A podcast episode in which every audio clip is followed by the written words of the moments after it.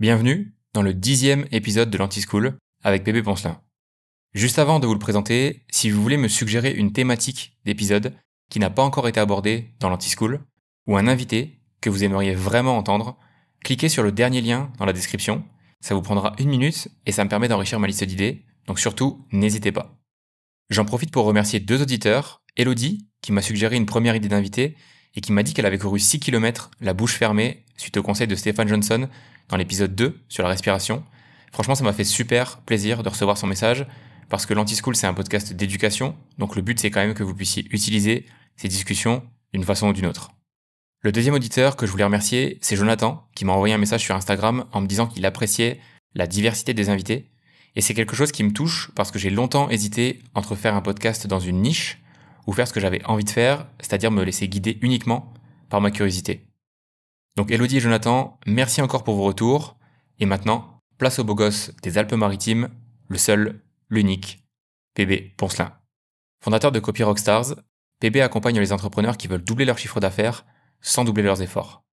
Il a collaboré avec des leaders de l'industrie de la formation en ligne, comme Stan Leloup, Chloé Bloom et Antoine Pétavin.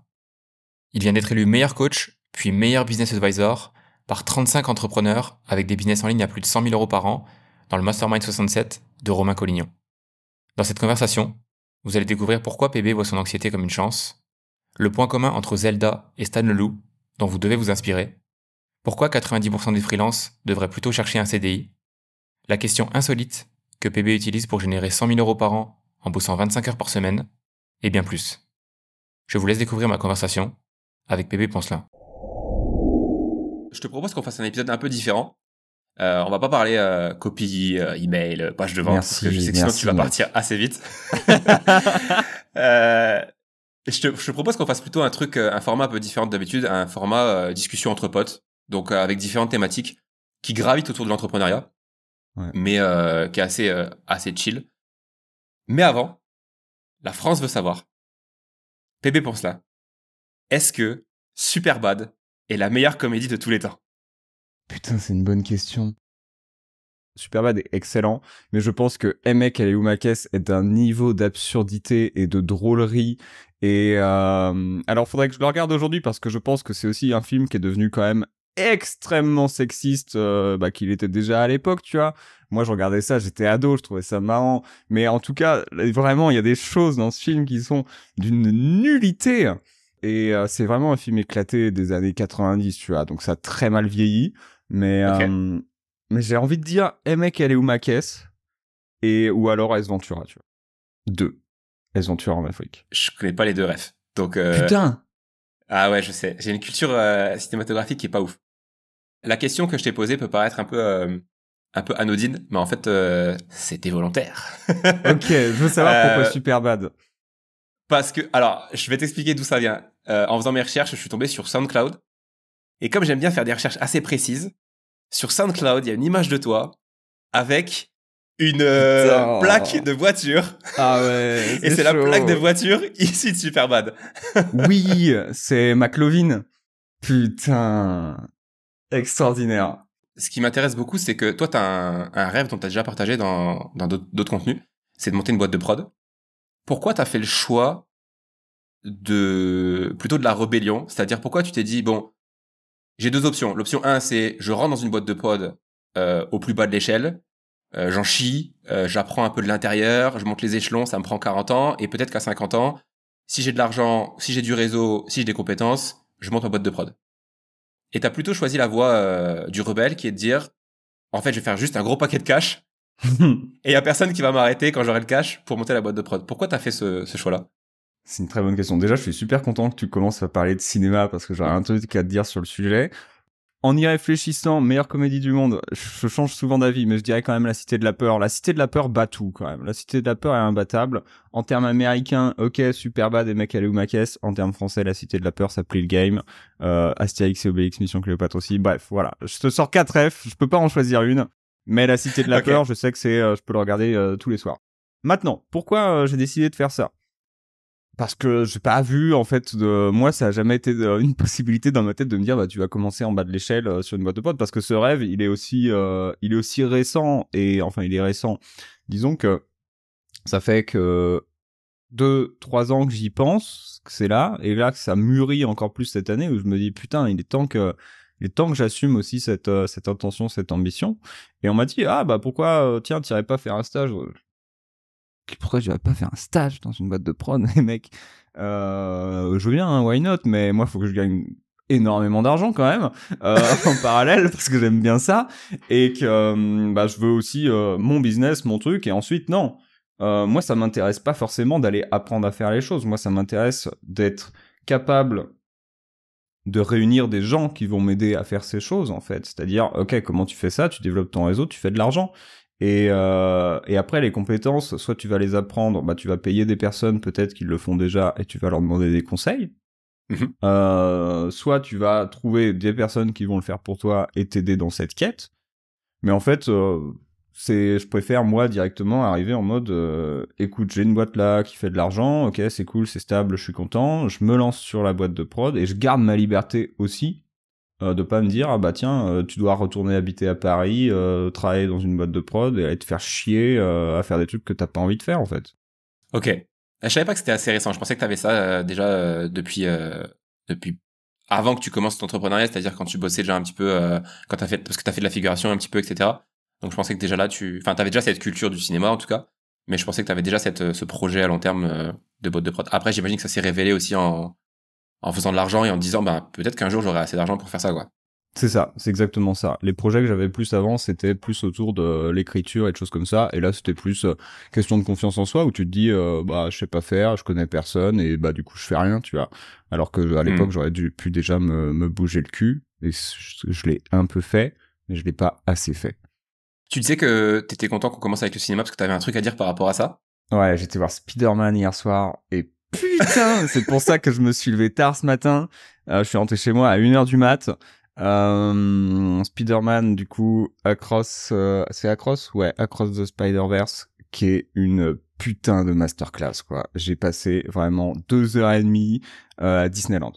J'ai adoré ce film et c'est tout ce que ça m'a vraiment ramené au fait que, ok, il y a encore des, des choses créatives et des choses excellentes qui se font. Il y a encore des histoires dingues qui se font, tu vois, parce que c'est pas non plus, euh, il te déroule une histoire qui est euh, hyper intéressante et canon. T'apprends que le personnage principal du film, au final, c'est pas vraiment celui que tu pensais. T'as tout un arc narratif qui se développe.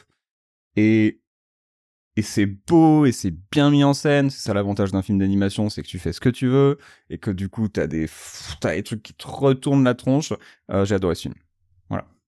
Et je veux faire des films comme ça, tu vois ça montre aussi que même chez les blockbusters, il y a encore des trucs euh, bien écrits, etc. C'est pas euh, des navets euh, qui se répètent où l'histoire est toujours un peu la même, etc. C'est ça.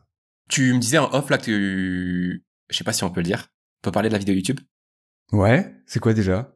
Tu me disais en off que t'étais sur l'écriture d'une première vidéo YouTube. Ah ouais. Exactement. Est-ce que du coup ça fait ça fait partie de ce parce que là tu disais en début de podcast que tu tu t'assumais de plus en plus ce rêve-là? Est-ce que ça ça fait partie un peu de cette vibe-là où te dire euh, je vais commencer à écrire, je vais commencer à réaliser des choses tranquillement dans mon coin?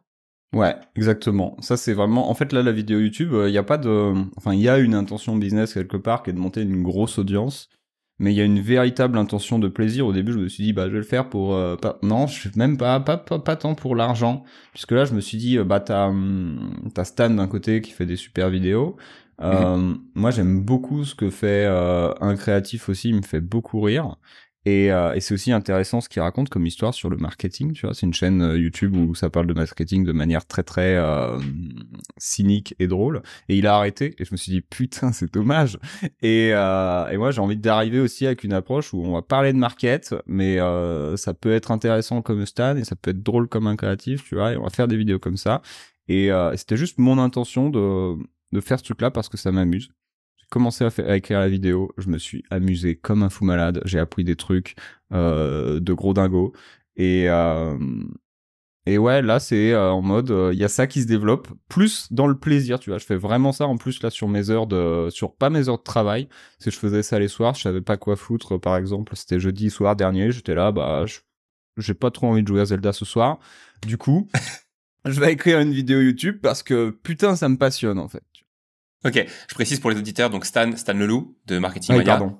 Non, non, t'inquiète. Et deux choses sur lesquelles je vais rebondir, c'est que quand euh, donc on a j'ai enregistré avec euh, Valentin Descartes, épisode 5 et on a parlé un petit peu par message après.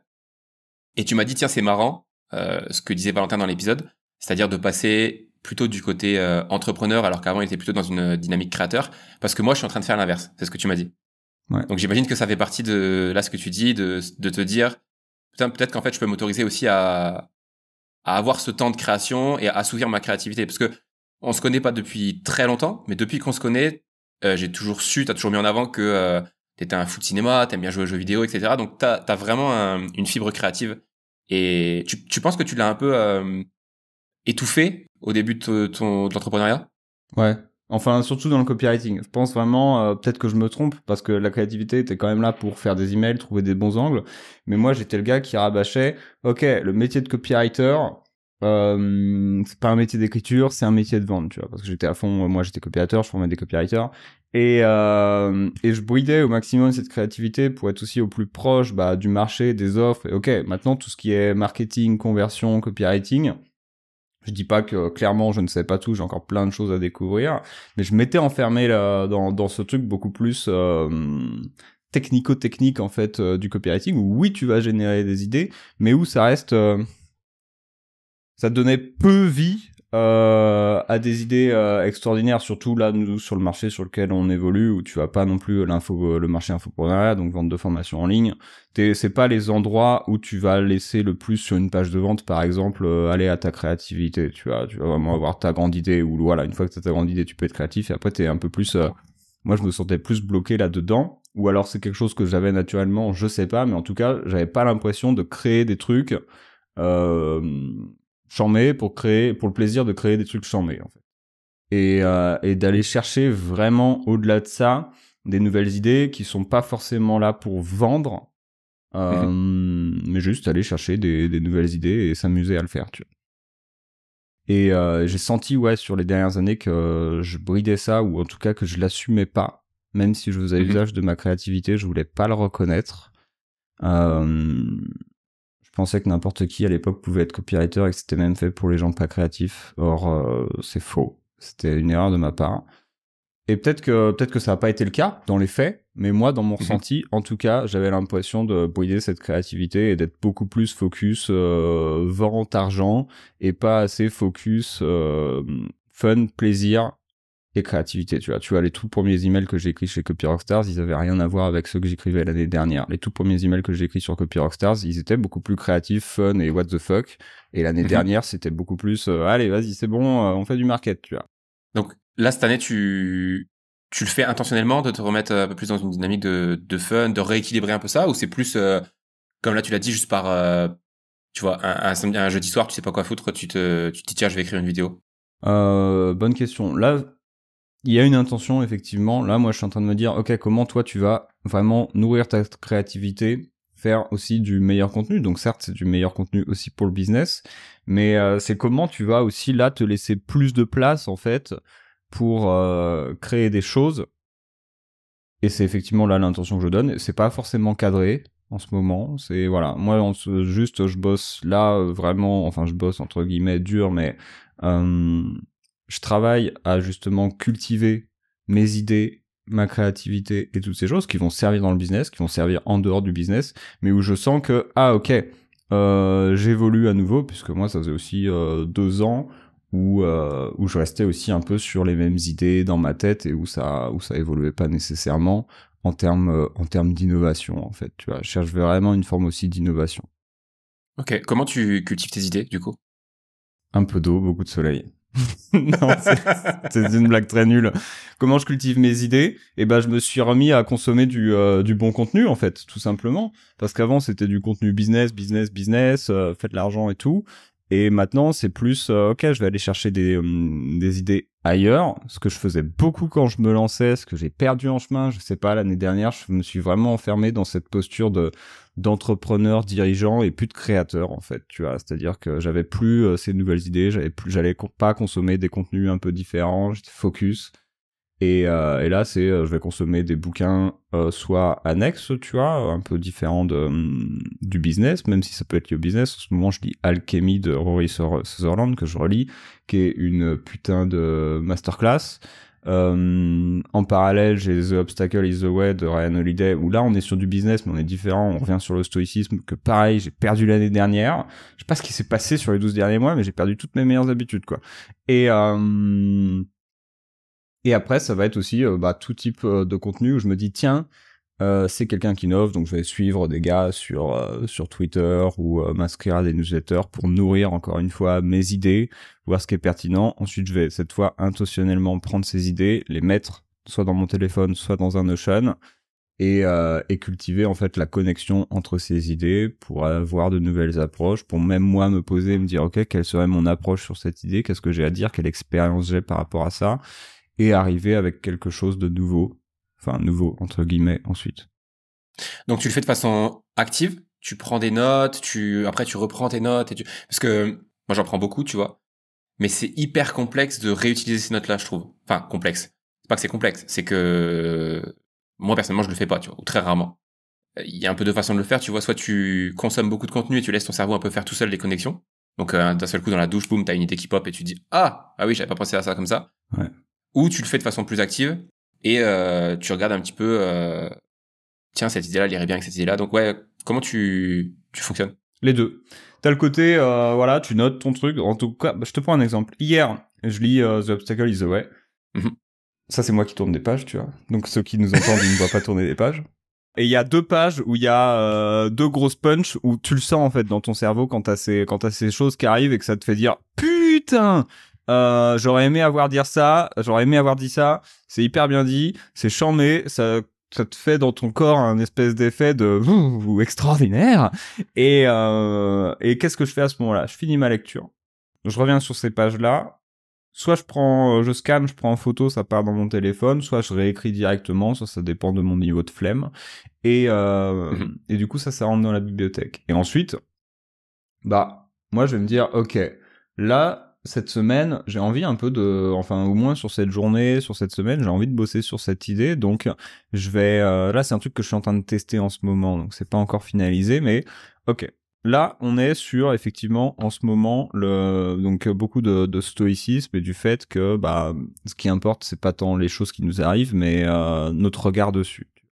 Et euh, je me dis bah tu sais quoi cette semaine, je vais regarder tout ce que je lis, tout ce que je consomme sous cet angle et voir si quelque part, euh, alors tu le fais pas intentionnellement tous les jours, mais tu vas lire un truc et tu, tu l'as quelque part en creux de ta tête. Et puis ça peut faire des connexions dans la douche.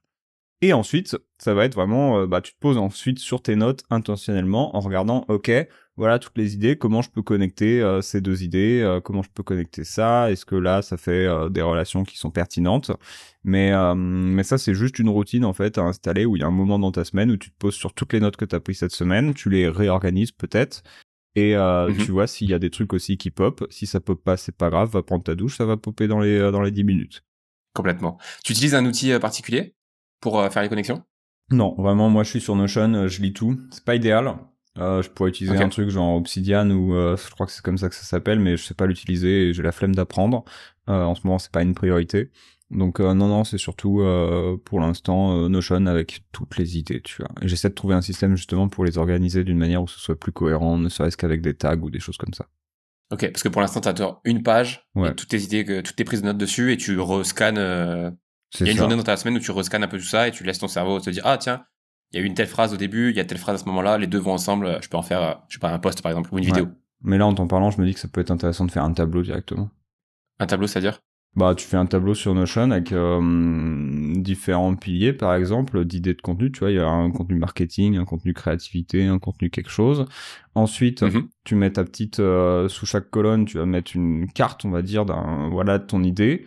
Et euh, tu peux ensuite les taguer et limite après tu organises ça par tag et tu vois où ça peut connecter les uns avec les autres. Ce qui est pas aussi puissant qu'un Obsidian je pense, mais qui pourrait limite faire le test. Quand ensuite tu fais des filtres et tu fais bah, montre-moi tous les tags temps. Mais après il faut que tu prennes encore plus un moment pour taguer chacune de tes idées. Et ça aussi c'est un entretien à faire, mais je pense que c'est un entretien qui en vaut largement la peine parce que pour moi aujourd'hui les gens qui vont se plus le démarquer, c'est se démarquer pardon, c'est ceux qui vont arriver avec les idées les plus innovantes parce que là tout le monde est arrivé sur le marché en mode ok par exemple euh, dans l'infoprenariat le marché il a pris euh, je sais pas s'il a pas pris x10 en, en 5 ans.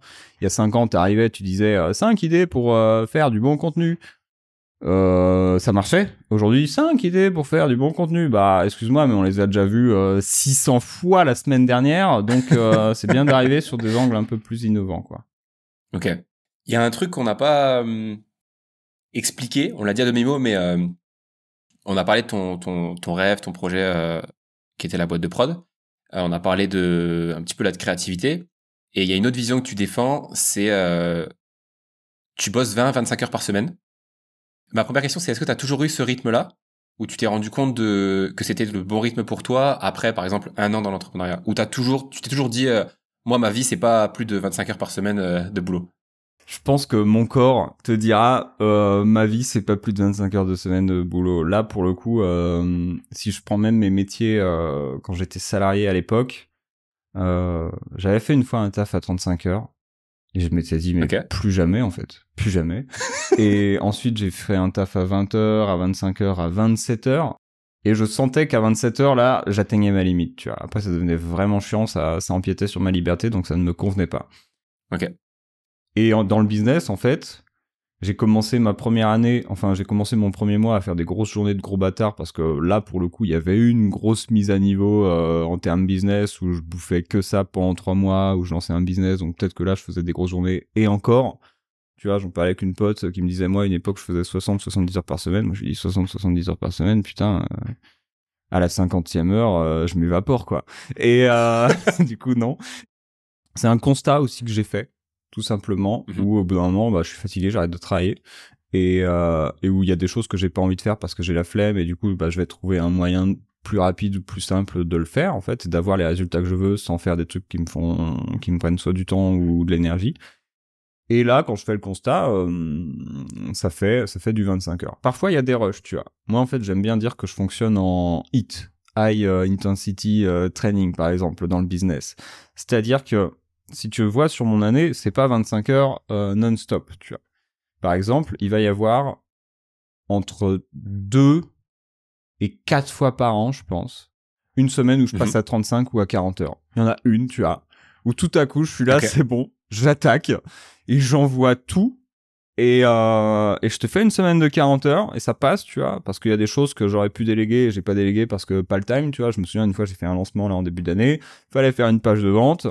Euh, c'est pas des trucs forcément fatigants non plus, mais je fais ma page de vente et je passe ensuite euh, 5 ou 6 euh, putains d'heures euh, à intégrer ça dans euh, mon logiciel de création de page. C'est interminable, ça me fait yesh, ça me bouffe mon après-midi et, et je finis ma semaine avec 6 heures de plus, tu vois. Je fais ok, très bien. Par contre, tu peux être sûr que quand je fais une semaine de 40 heures, la semaine d'après, j'en fais 5 en fait je suis fatigué, quoi. Euh, généralement, ça s'est confirmé. Je regarde vraiment toutes mes semaines. Je traque ça sur Toggle. Ce qui fait que parfois, il va y avoir un push de OK, tu passes à 40 ou euh, et ça, ça arrive quand même très rarement. Et après, ça va redescendre quand même vénère. Je sais que quand j'enchaîne euh, quand même une grosse semaine, la semaine d'après, je descends à 5, 10, 15 heures parce que je suis en mode OK, bah en fait, la semaine dernière, t'as envoyé. Et du coup, cette semaine, t'as moins de choses à faire, en fait. Euh, tu vois, c'est aussi, euh, c'est pour ça qu'il y a une grosse intensité d'un coup, soit dans le temps, soit dans les tâches, et que la semaine d'après, bah, t'as plus qu'à entretenir la machine que t'as montée la semaine dernière, et tant mieux, tu, tu te chillaxes, en fait. Ouais. Et t'as accepté ce, ce rythme qui est un peu hors, euh, hors standard, parce qu'on est tous un peu éduqués avec, bah, le standard, c'est, tu fais 35 heures par semaine, 40 heures par semaine, toutes les semaines, quoi. Il y a pas de semaines où tu fais moins, des semaines où tu fais plus. Ouais. C'est même un constat, tu vois. Il y a pas, il y a vraiment pas d'intentionnalité. C'est moi, je regarde mon toggle et je vois, ah, la semaine dernière, t'as bossé 50 et après, t'as bossé 10 heures. Et puis après, t'as bossé 5 heures. Je me rappelle, il y a eu une semaine en début d'année où euh, j'avais un peu envoyé justement cette fameuse semaine à, 40 heures. Et les trois semaines suivantes, est-ce que je l'ai là? Je l'ai peut-être parce que je suis toutes les semaines euh, mes trucs. T'as, voilà, t'as une semaine à 30 heures la semaine du 30 janvier au 5 février, puis t'as une semaine à 15h, puis une semaine à 20h, puis une semaine à 16h, puis une semaine à 16h, puis t'as deux semaines à 27h, donc là c'était temps d'axe, et une semaine à 15 et une semaine à 1 heure. C'est une semaine de vacances? Bah je pense, en tout cas c'est pas du foot grand chose quoi. tu défends cette vision-là, mais ce qui est intéressant, c'est pas juste de dire euh, moi je travaille 20-25 heures, c'est que tu passes des caps euh, que beaucoup de personnes aimeraient passer. Donc, euh, tu as, déjà généré plus de six chiffres en une année en travaillant avec ce rythme-là. Et donc, du coup, je suis un peu intéressé par comment tu t'organises. Est-ce que tu fais toujours des, des journées thématiques? On en avait parlé une fois, tu me disais que tu avais des journées où euh, c'était que, par exemple, de l'opérationnel, des journées où c'était que de l'écriture. Est-ce que tu fonctionnes encore comme ça? J'essaye au maximum. Ça reste, euh, ça reste dur euh, de, de respecter en fait ces journées, tu vois. Mais si je te donne un exemple, pendant longtemps le lundi, donc euh, journée à thème, c'était euh, le lundi un peu gestion de la boîte et appel. Là, je me suis dit non, mhm. maintenant le lundi, ça va être ta journée créa de contenu et j'arrive pas à la passer en journée créa de contenu. Du coup, je me suis dit bon bah tu sais quoi, tu arrives pas le lundi, euh, ta, ta journée créa de contenu, t'essayes de caler ça soit le dimanche, soit le mardi. Ça marche mieux. Euh, dimanche, tu vois, il y a personne qui te fait chier et puis bah soit je prends mon week-end, soit je le fais. Et sinon, c'est le mardi. Et le mardi, j'y arrive bien. Ça marche bien, ça c'est cool. Donc, euh, je remarque que aussi, en fonction du jour de la semaine, bah, peut-être que le lendemain du week-end, c'est pas le meilleur moment, je suis pas encore dedans, donc euh, mes idées sont pas là. Paf, je passe ça au mardi. Mercredi, c'est euh, essentiellement gestion de mes clients en consulting. Jeudi, c'est les coachings. Et vendredi, c'est soit du bonus, ou en mode, enfin du bonus, ou tiens, il y a un truc que j'ai pas réussi à caler dans la semaine, et ben je le cale je le cale là vendredi matin ou alors ou alors je bosse pas ok des fois tu te prends des week-ends euh... mais non des fois tu fais le dimanche aussi. Donc tu prends vendredi samedi et tu recommences le dimanche? Ouais je vais recommencer potentiellement dimanche en fait ça dépend vraiment de mon énergie. Si j'ai rien de mieux à foutre le week-end tu vois je me dis bah qu'est-ce que tu fais? Tu joues à Zelda tu travailles tu lis euh, je fais un truc tranquille. Mais c'est plus en mode voilà pas d'obligation. C'est tiens est-ce que là t'as envie de, de bien démarrer ta semaine et avoir déjà la moitié de, de tes tâches euh, limite un peu chiantes qui ont été faites, je me dis bah tu sais quoi là c'est ton dimanche après-midi, euh, soit tu le passes devant euh, la télé, soit tu fais ces tâches, t'as l'énergie pour donc t'y vas tu vois. Mais en tout cas moi ce que j'essaye de m'efforcer de faire c'est d'avoir dans tous les cas un samedi 100% off et ensuite flexible. Ok. Et tes tâches, si on rentre dans la journée même, tes tâches tu les planifies, tu fais partie de ceux qui planifient les tâches en te disant par exemple bon ok demain il faut absolument que je fasse euh, l'écriture de ta email ou tu une liste de tâches pour ta semaine et quand tu te lèves le matin tu te dis qu'est-ce qui me tente aujourd'hui? C'est un peu deux approches qui se qui s'opposent. J'ai vraiment essayé le côté euh, j'ai telle tâche que je dois faire. Bah par exemple quand je fais mes consultings le mercredi, il y a des mercredis je me lève je suis là mais putain j'ai zéro envie de faire du consulting ou alors des relectures de pages de vente tu vois. Je suis là ou d'emails de choses comme ça. Je suis là putain j'ai pas envie en tout cas pas ce matin. Tu vois, je suis là, pas ce matin. Je, je vais ramer, ça va être chiant. Donc, tu sais quoi, je vais faire autre chose qui m'amuse. Et puis, euh, si l'énergie, elle vient cet après-midi, je le ferai cet après-midi. Si elle vient pas, bah, je le ferai pas. Et sinon, je le ferai ce soir. Parfois, ça m'arrive. Là, en ce moment, je sais que hum, moi, j'ai aussi une forme de, alors, je sais pas si c'est une forme de chronotype, c'est peut-être une connerie ce que je suis en train de dire, mais où, euh, en hiver, j'ai bien, euh, j'ai bien le taquet le matin pour bosser. Et en été, le matin, c'est pas, voilà, je suis un peu là et par contre, euh, tu me prends à 21h, il y a toutes les lumières qui s'allument dans ma tête et je suis là et donnez-moi un clavier. Euh, vite. Donc euh, bon ça c'est pas idéal quand soit t'as une vie de famille ou de choses comme ça mais moi c'est j'y vais et c'est pas, c'est pas vraiment par obligation. C'est je me dis putain il faut que je fasse tout ça il y a tout ça dans ma tête tu vois. Donc j'y vais et tu me retrouves à une heure du mat euh, sur le PC ce qui est euh, ce qui est pas du tout une vie équilibrée mais qui marche et euh, mais en tout cas, ouais, j'ai essayé le côté tu dois faire ça. Je continue d'avoir mes tâches, tu vois. Je sais que moi tous les dimanches, bah, je prépare en tout cas tous les rendez-vous, toutes les deux choses qui doivent être faites avec quand même un jour pour ça. Et ensuite, ça va être soit flexible dans la journée, et si dans la journée ça va pas, bah je prends autre chose, je fais autre chose, et après le truc il est décalé au lendemain et il y a pas mort d'homme, tu vois. J'admire tellement, tu vois, euh, cette capacité à pouvoir euh, gérer l'énergie moi, c'est un truc que je, je galère à faire, quoi. C'est-à-dire que si j'ai une tâche dans ma to-do, si je la fais pas et que je la décale trop, alors des fois ça m'arrive de décaler parce que j'ai pas eu le temps de la faire. Ça, c'est, une autre chose. Mais si par exemple je me dis, tu vois, euh, je prends l'exemple du podcast, euh, par exemple demain matin, je dois préparer des questions pour un podcast qui arrive. Euh, si je fais pas les questions et que je rentre dans le week-end sans avoir fait les questions, et je prends le week-end, mais ça peut être dans la semaine, tu vois. Si je me dis par exemple c'est le mardi et que le mardi soir j'ai pas fait cette tâche-là, je me dis putain, j'ai pas fait cette tâche-là, va falloir que je la fasse le lendemain, puis du coup les autres tâches du lendemain, faut que je les décale au jeudi. Tu vois, je rentre dans un espèce de cycle où je me dis euh, non, il faut que ce soit fait en fait. Et donc euh, être capable de se dire non, je suis pas dedans, donc je décale à demain ou après-demain ou après après-demain parce que je serai plus dedans. Je trouve que c'est une sacrée euh, compétence quoi. Il faut, il faut la travailler en fait. C'est ça que là, moi, si je prends le business, euh, bah 80% de mes tâches, c'est des tâches créatives en fait, ou alors des accompagnements. Mhm. Et euh, c'est dur un business où 80% de ton taf c'est créatif parce que tu passes quand même beaucoup de temps à regarder les mouches. Et hum, tu te lèves, tu t'essayes, tu vois, tu dis ok, il faut que je fasse ce truc-là. Moi, par exemple, le matin, ok, il faut que je fasse mon email. Je me pose sur mon email et je suis là, bah, je rame. Donc soit tu te reposes sur des systèmes qui te permettent de le faire si vraiment il y a urgence. Moi, mes systèmes, c'est quoi? C'est maintenant, j'ai vraiment un système chat GPT qui me permet d'écrire un email ou d'écrire un post facilement, tu vois, si j'arrive, je vais piocher dans les trucs que j'ai et je vais bosser avec ChatGPT. Et en fait là du coup t'es plus dans ta créativité, t'es vraiment dans dans de la technique et c'est lui qui va s'occuper. Peut-être que t'as une petite idée mais ça vient pas, tu vois. Parfois moi j'ai une flemme, c'est ok j'ai une idée.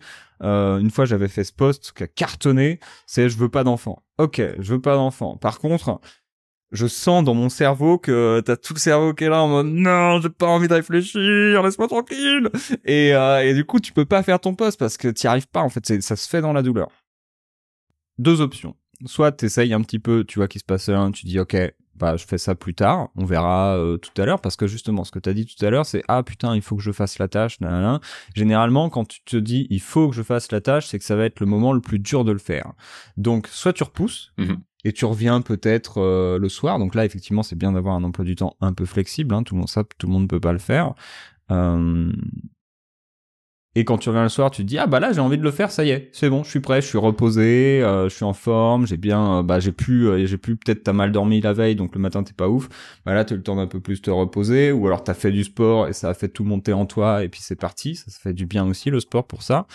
Et et t'y vas, tu fais ton truc, ou tu te reposes euh, sur un système où moi c'est ok, j'ai une bibliothèque d'idées, je vais prendre une idée, je vais dire à ChatGPT ok, faut qu'on fasse un contenu en fait. Bon, c'est pas ça mon prompt, mais dans l'idée c'est faut qu'on fasse un contenu.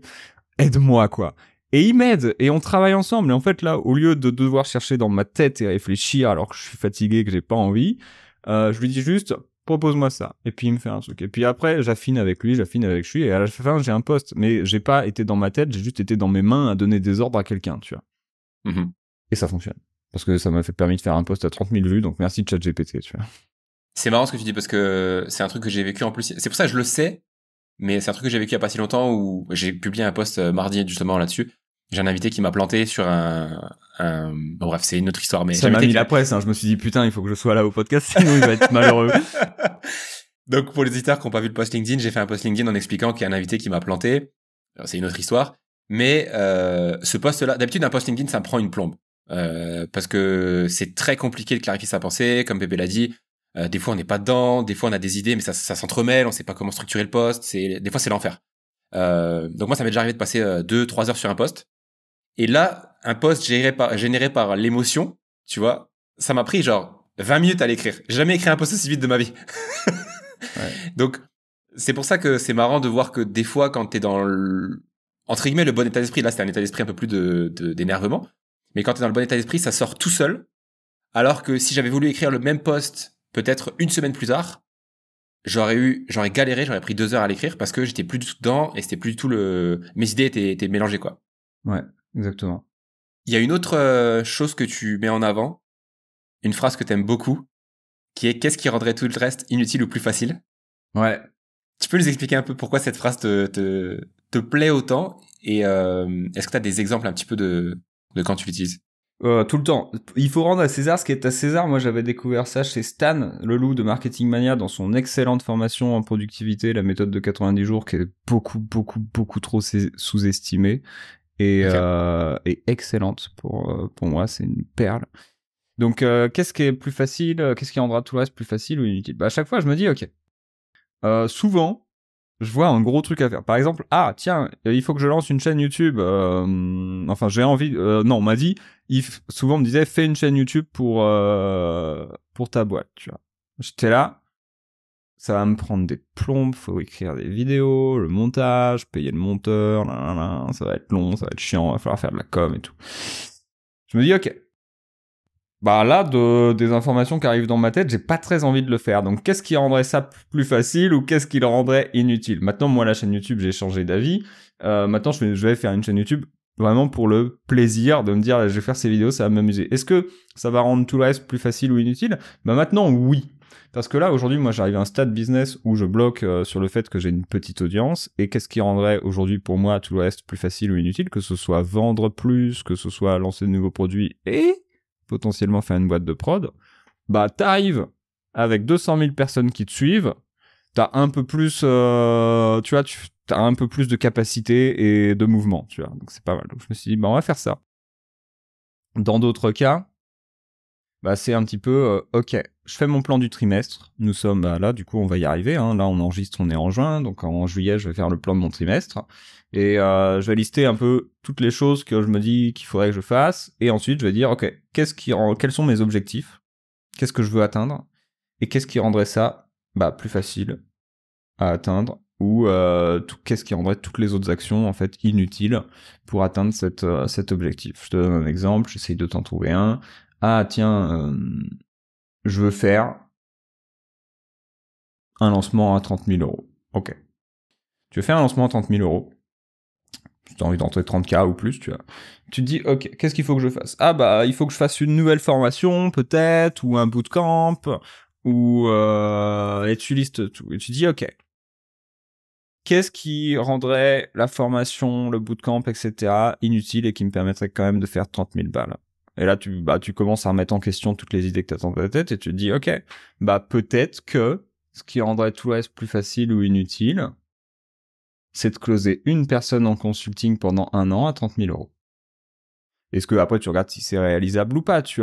Mais ça te permet vraiment de, ok, élargir ta vision sur ce que tu penses devoir faire, sur ce qu'il est possible de faire, et tu dis, ah, je pourrais faire ça. Ou alors, ah tiens, il faut que je fasse une formation à 300 euros. Ah bah, une formation à 300 euros, euh, tu vas ramer si tu une petite audience, donc tu vas peut-être faire plus un lancement d'un autre produit qui rendrait toutes tes formations euh, inutiles. Tu vois, là, moi, je lance euh, là un mastermind en ce moment.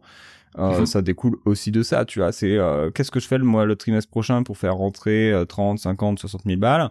Et bah ah bah je peux sortir trois formations, quatre formations, faire trois, quatre lancements ou euh, je sors un mastermind et puis j'ai même plus besoin de nécessairement faire des formations. J'ai plus besoin de ça, j'ai plus besoin de ça et c'est facile et puis et puis bisous en fait, tu vois. Et ça, ça se fait pour tous les projets et même dans le cadre d'un projet.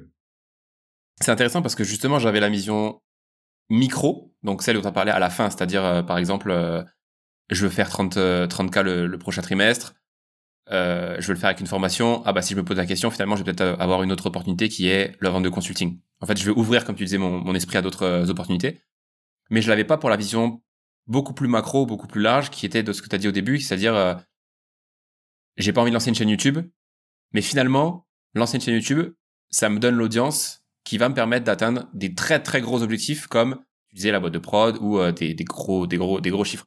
Donc euh, j'avais déjà entendu la phrase de toi et de Stan avec cette vision micro vraiment des objectifs au trimestre, au mois ou à la semaine même. Euh, bah, c'est un truc que j'ai déjà appliqué aussi sur euh, sur le podcast pour en fait enlever un peu tout le superflu parce que l'idée c'est souvent ça d'ailleurs, c'est de on a plein de choses à faire, plein de tâches, etc.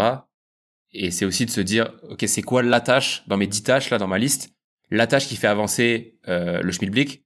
Et les neuf autres en fait elles sont en assistance quoi. Mais si, je, fais les neuf et que je fais pas celle-là la dixième ça marche pas en fait. Et inversement si je fais la dixième et que je fais pas les neuf autres ça marche quand même. Il y a autre chose que qui est proche de ça. T'as parlé récemment dans un post de jouer en mode facile dans son business. Tu peux expliquer un peu euh, cette, cette comparaison là aux jeux vidéo? Ouais euh, juste avant, il y a un truc que je veux préciser sur le côté euh, ce qui rendrait le reste plus facile ou inutile. C'est aussi un exemple de euh, tiens, je veux je veux lancer une boîte de prod, qu'est-ce qui rendrait ça facile ou inutile? Donc je me pose des questions, je me dis bah soit j'apprends tout et je me fais chier, soit je fais en sorte de faire un levier qui va être beaucoup plus puissant, c'est-à-dire je lance un podcast, j'invite des producteurs, ils m'apprennent des trucs, je développe mon réseau et, euh, et, ça, ça rend le projet plus facile, ça rend le projet plus facile et ça rend toute autre action inutile. Et ensuite, je me dis, bah, le podcast, du coup, ça a demandé du taf. Bah, je vais payer un monteur, je vais payer quelqu'un peut-être pour faire la com, pour faire la recherche. Et ça, moi, ça va rendre mes, euh, mes, mes tâches plus faciles. C'est un autre exemple parce que aussi, parfois, il faut se poser la question, qui peut le faire à ta place? Souvent, les gens disent, ah, je vais le faire moi-même. Non, non, non, non, non, non, non, non, non, non. Euh, t'es pas obligé de recruter euh, complètement dans ta boîte, mais surtout, euh, prends des gens pour faire à ta place en fait. Euh, t'as des gens bien meilleurs que toi. Arrête d'avoir un ego surdimensionné. T'as des gens bien meilleurs que toi, toi qui nous écoutes. Euh, paye-les en fait. Vraiment, vraiment, vraiment. Va faire de l'argent, ça c'est sûr, pour les payer et, paye-les, tout simplement. Maintenant pour répondre à ta question.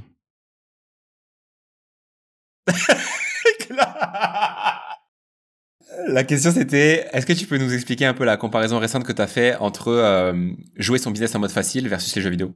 Ouais, mais encore une fois, t'as une vidéo géniale de Stan où il parle de The Rock, euh, Dwayne Johnson. Pourquoi il a cartonné The Rock, Dwayne Johnson? Parce que le mec, il a passé toute sa carrière à capitaliser sur ses forces en fait.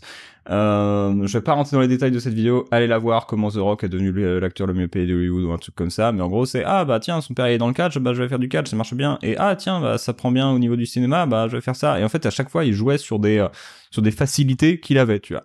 Et bah c'est il y a ça, et il y a aussi le fait de jouer en mode facile, en mode euh, t'as deux options dans le business. T'as l'option 1 où effectivement tu vas jouer en mode difficile. Ça, c'est ce que font certains freelances, par exemple, ou même certains entrepreneurs, en se disant, moi, je vais aller aider des gens où, euh, où ça va être dur pour moi de les aider. Par exemple, euh, tiens, t'es euh, es entrepreneur, t'es coach, t'as fait, euh, t'as fait toi ou t'es coach business, on va dire, t'as fait 100 000 euros cette année et euh, et tu te dis, eh ben j'ai envie d'aller aider euh, des multimillionnaires potentiellement, ça s'appelle, selon tes compétences, ça peut s'appeler jouer en mode difficile. Un copywriter qui est là, qui, qui, qui se lance de zéro et qui dit, bah écoute, moi je vais aller, euh, je vais aller écrire les emails de PB. J'appelle ça jouer en mode hardcore. c'est, je vais te détruire en fait. Faut vraiment t'y attendre. Il y a des gens qui me prospectent, je leur dis, c'est pas une bonne idée. Tu vas pas, c'est, non. Pourquoi? Parce que, bah, dis-toi, ok, euh, est-ce qu'il y a des gens pour qui j'ai dit potentiellement dix fois les compétences en fait et que je peux aider de manière ultra facile en fait? Et du coup t'arrives, c'est facile pour toi. Moi je me dis aujourd'hui, euh, tu me donnes quelqu'un qui fait déjà 2000 euros en ligne, c'est easy pour moi de lui faire doubler voire tripler son chiffre d'affaires en fait. Qu'est-ce que je peux te donner d'autre comme exemple? Enfin c'est toujours avoir cette intention de, ok, euh, l'action que tu vas faire, est-ce que ça te fait peur parce que c'est difficile? Si oui, bah soit vas-y en état de conscience, ça c'est beaucoup pour les freelances. Enfin, vraiment les copywriters freelance, c'est euh, je vais aller aider des gens qui sont déjà excellents en marketing. Non, on va aider des gens qui ont des résultats déjà eux aussi en mode facile parce qu'ils ont une bonne offre, mais qui sont nuls en copywriting, va aider ces gens-là parce que tu vas tu vas leur exposer la tronche. Si tu vas aller aider quelqu'un qui est capable de juger ton copywriting, c'est-à-dire qui est déjà un bon marketeur, tu vas te faire chier et ton client va te faire chier et ça va être chiant et ça va mal se passer et ça va jouer en mode difficile. Si t'aimes le challenge, vas-y. Perso, moi j'aime le challenge, mais j'aime le challenge sur les jeux vidéo. Donc euh, dans le business, j'ai pas envie d'aller euh, forcément faire des choses pour lesquelles je me dis ok là euh, je joue en mode hardcore ou alors si c'est le cas, il faut être très très bien préparé. Tu connais Diary of a CEO, D-O-A-C Non gros gros podcast euh, anglo-saxon. Et le fondateur Steven Bartlett il expliquait dans un des podcasts que je connais pas exactement son histoire donc je vais paraphraser un peu ce qu'il a dit mais en gros quand il a quitté une première boîte il avait des compétences et il s'est rendu compte assez rapidement que il pouvait vendre ces compétences là à deux types de personnes. Et pour le même temps de travail, il pouvait faire x10 sur son chiffre d'affaires. C'est-à-dire que je vais prendre un exemple très bateau qui est pas le sien, mais c'est juste pour que les auditeurs puissent euh, comprendre c'est que par exemple, euh, je sais pas, c'était un expert en développement de produits, euh, genre développement de, de, logiciels. Il pouvait vendre ça à une boîte qui fait déjà euh, 100 000 par an et les amener à un million, ou il pouvait vendre ça à des boîtes qui font 10 millions par an et les amener à 100 millions. Mais du coup, si lui prend un pourcentage sur la progression du chiffre d'affaires, bah dans un cas, euh, il prend un pourcentage sur euh, de 100 à 1 million, et dans l'autre, il prend un pourcentage sur de 10 millions à 100 millions. La même compétence n'a pas du tout la même valeur chez deux clients différents.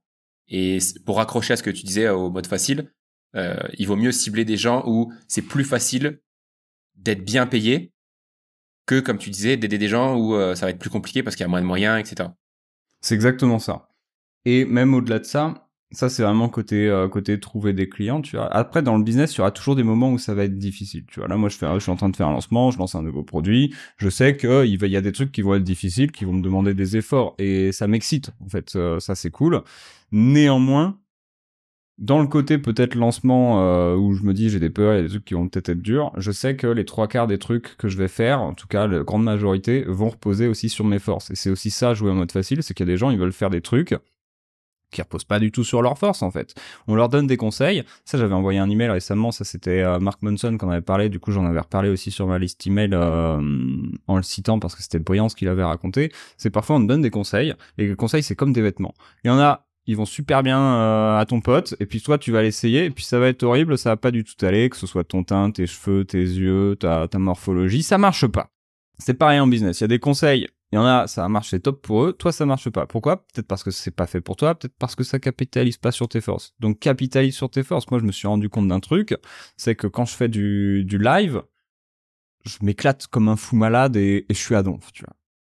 Donc, je me dis, bah, tu devrais quand même peut-être dans ton business faire plus de live ou plus de vidéos ou euh, plus de choses comme ça. Genre, j'ai fait une formation l'année dernière où, euh, donc j'ai créé la formation et je m'étais dit, ok, cette formation là, moi, faire des vidéos face cam, tout seul devant mon PC, ça va me foutre un enfer, je déteste ça, je bafouille, je suis là, j'essaye de un peu faire un... Je vois que mon ton change, c'est différent, j'étais pas encore assez à l'aise. C'est un truc que j'ai travaillé un petit peu quand même pour m'améliorer, maintenant je suis plus à l'aise. Mais sur le moment, je m'étais dit, vas-y, ça va être un enfer. Qu'est-ce que je fais? Je fais, bah, sais quoi, cette formation, elle va être délivrée en live, puis je vais la monter, la packager, et tu l'auras dans un espace membre. Mais on va la faire en live. Je peux te dire qu'en live, j'ai allumé tout le monde.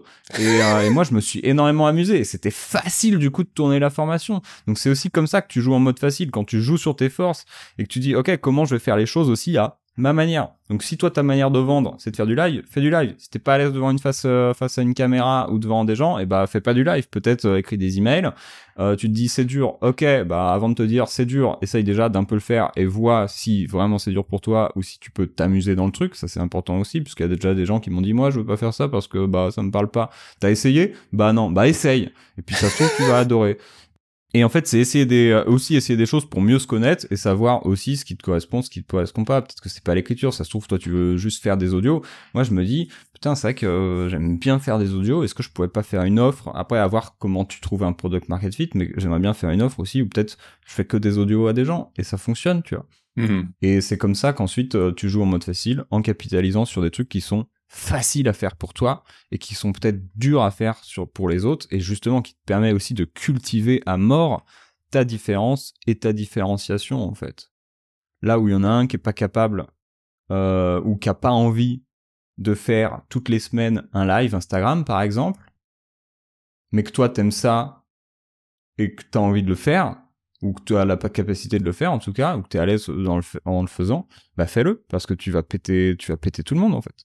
C'est ça. Tu vas manger tous ceux qui sont qui se forcent à le faire parce que se forcer à faire un truc, euh, ça peut tenir euh, un mois, six mois, un an. Mm. Mais le gars qui vraiment kiffe ça, il va il va juste pas lâcher quoi. Et d'ailleurs, euh, au-delà de l'aspect financier, c'est-à-dire que même les projets créatifs qui des fois deviennent des des business, c'est parce que les les fondateurs ont lancé le truc en se disant moi je fais juste parce que ça me fait kiffer, c'est tout. Et après bon, il y a la monétisation se arrive un peu pas, pas par hasard, parce que des fois, ils, se rendent compte qu'ils peuvent monétiser les choses. Mais ça arrive en second. C'est pas la première idée de se dire, euh, je vais faire euh, telle chose parce que j'ai envie de le monétiser. Et il n'y a pas de honte à jouer en mode facile. Ça, je sais que ça peut trigger des gens où tu te dis, euh, bah, j'ai pas fait beaucoup d'efforts par rapport à d'autres qui s'arrachent et moi, j'ai plus de résultats en faisant tel truc, tu vois. Il n'y a pas de honte à ça, tu joues sur tes forces, les autres, ils ont qu'à jouer aussi sur leurs forces. T'as pas besoin que ce soit euh, soit très dur, soit très compliqué pour mériter d'avoir ce que tu as. Si tu l'as eu facilement, bah franchement, tant mieux pour toi. Profites-en, tu vois. Ne refuse pas euh, la chance qu'on te donne en fait. Ah, parce qu'il y a cette euh, idée reçue qu'en business, faut travailler dur, faut travailler fort et ça aussi c'est un truc que tu défends un petit peu hein, le côté. bah ça va avec ce que tu disais, ce qu'on disait au début de la semaine de 20-25 heures, c'est que t'as pas à t'excuser de faire 6 chiffres par an en 25 heures par semaine si d'autres le font pas en 40 en fait. Et au-delà de ça, t'as pas besoin de travailler dur pour le mériter surtout. Tu peux mériter un truc, euh, bah écoute, ça a marché, tu vois. Tu le mérites, tu le mérites pas, on s'en branle, tu l'as. Donc, euh, tu vois, on m'a déjà posé la question, ah ouais, mais euh, bah c'est facile pour moi et du coup, bah j'ai pas forcément envie de gagner plus parce que bah je mérite pas. Et il y a des il y a d'autres gens, ils se crèvent le cul, ils ont pas ça. Ouais, mais les autres gens, on s'en bat les couilles. Toi, t'as la, enfin, on s'en bat les couilles. Non, je veux dire, Si, si, on s'en bat les couilles de leur situation. Si, euh, si eux ils triment, ils ont qu'à changer quelque chose, mais c'est pas à toi de t'adapter aux autres quand toi, t'as, euh, on te déroule euh, le tapis rouge en fait. Prends-le le tapis rouge en fait. Et après, tu, bah limite, tu pourras aller aider les autres à, à changer, euh, à changer ce qui marche pas chez eux, mais va pas te freiner parce que euh, t'as pas l'impression de mériter ce qu'on te, ce qu'on te donne en fait. Tant qu'on parle de, des autres, t'es es, quelqu'un qui est souvent dans les événements, t'as un vrai skill de networking. Comment tu vois l'entourage chez euh, les entrepreneurs? Quelle place ça a pour toi, euh, toi dans ta vie et dans la vie de ceux que tu côtoies? Le premier truc qui m'est venu, je sais pas si c'est vrai, mais c'est la première pensée qui m'est venue, c'est que c'est le plus important. Pour moi, comme pour euh, comme pour les autres. Vraiment l'entourage. euh, moi, sans mon entourage, je sais que j'en serais pas là euh, où j'en suis aujourd'hui. Tu vois. Euh, je sais que c'est toujours, toujours, toujours mon entourage qui a permis des choses. Parfois par des petites, par des petits éléments, parfois par des énormes éléments. T'as eu un avant et après entrepreneuriat en termes de d'amitié? Ouais.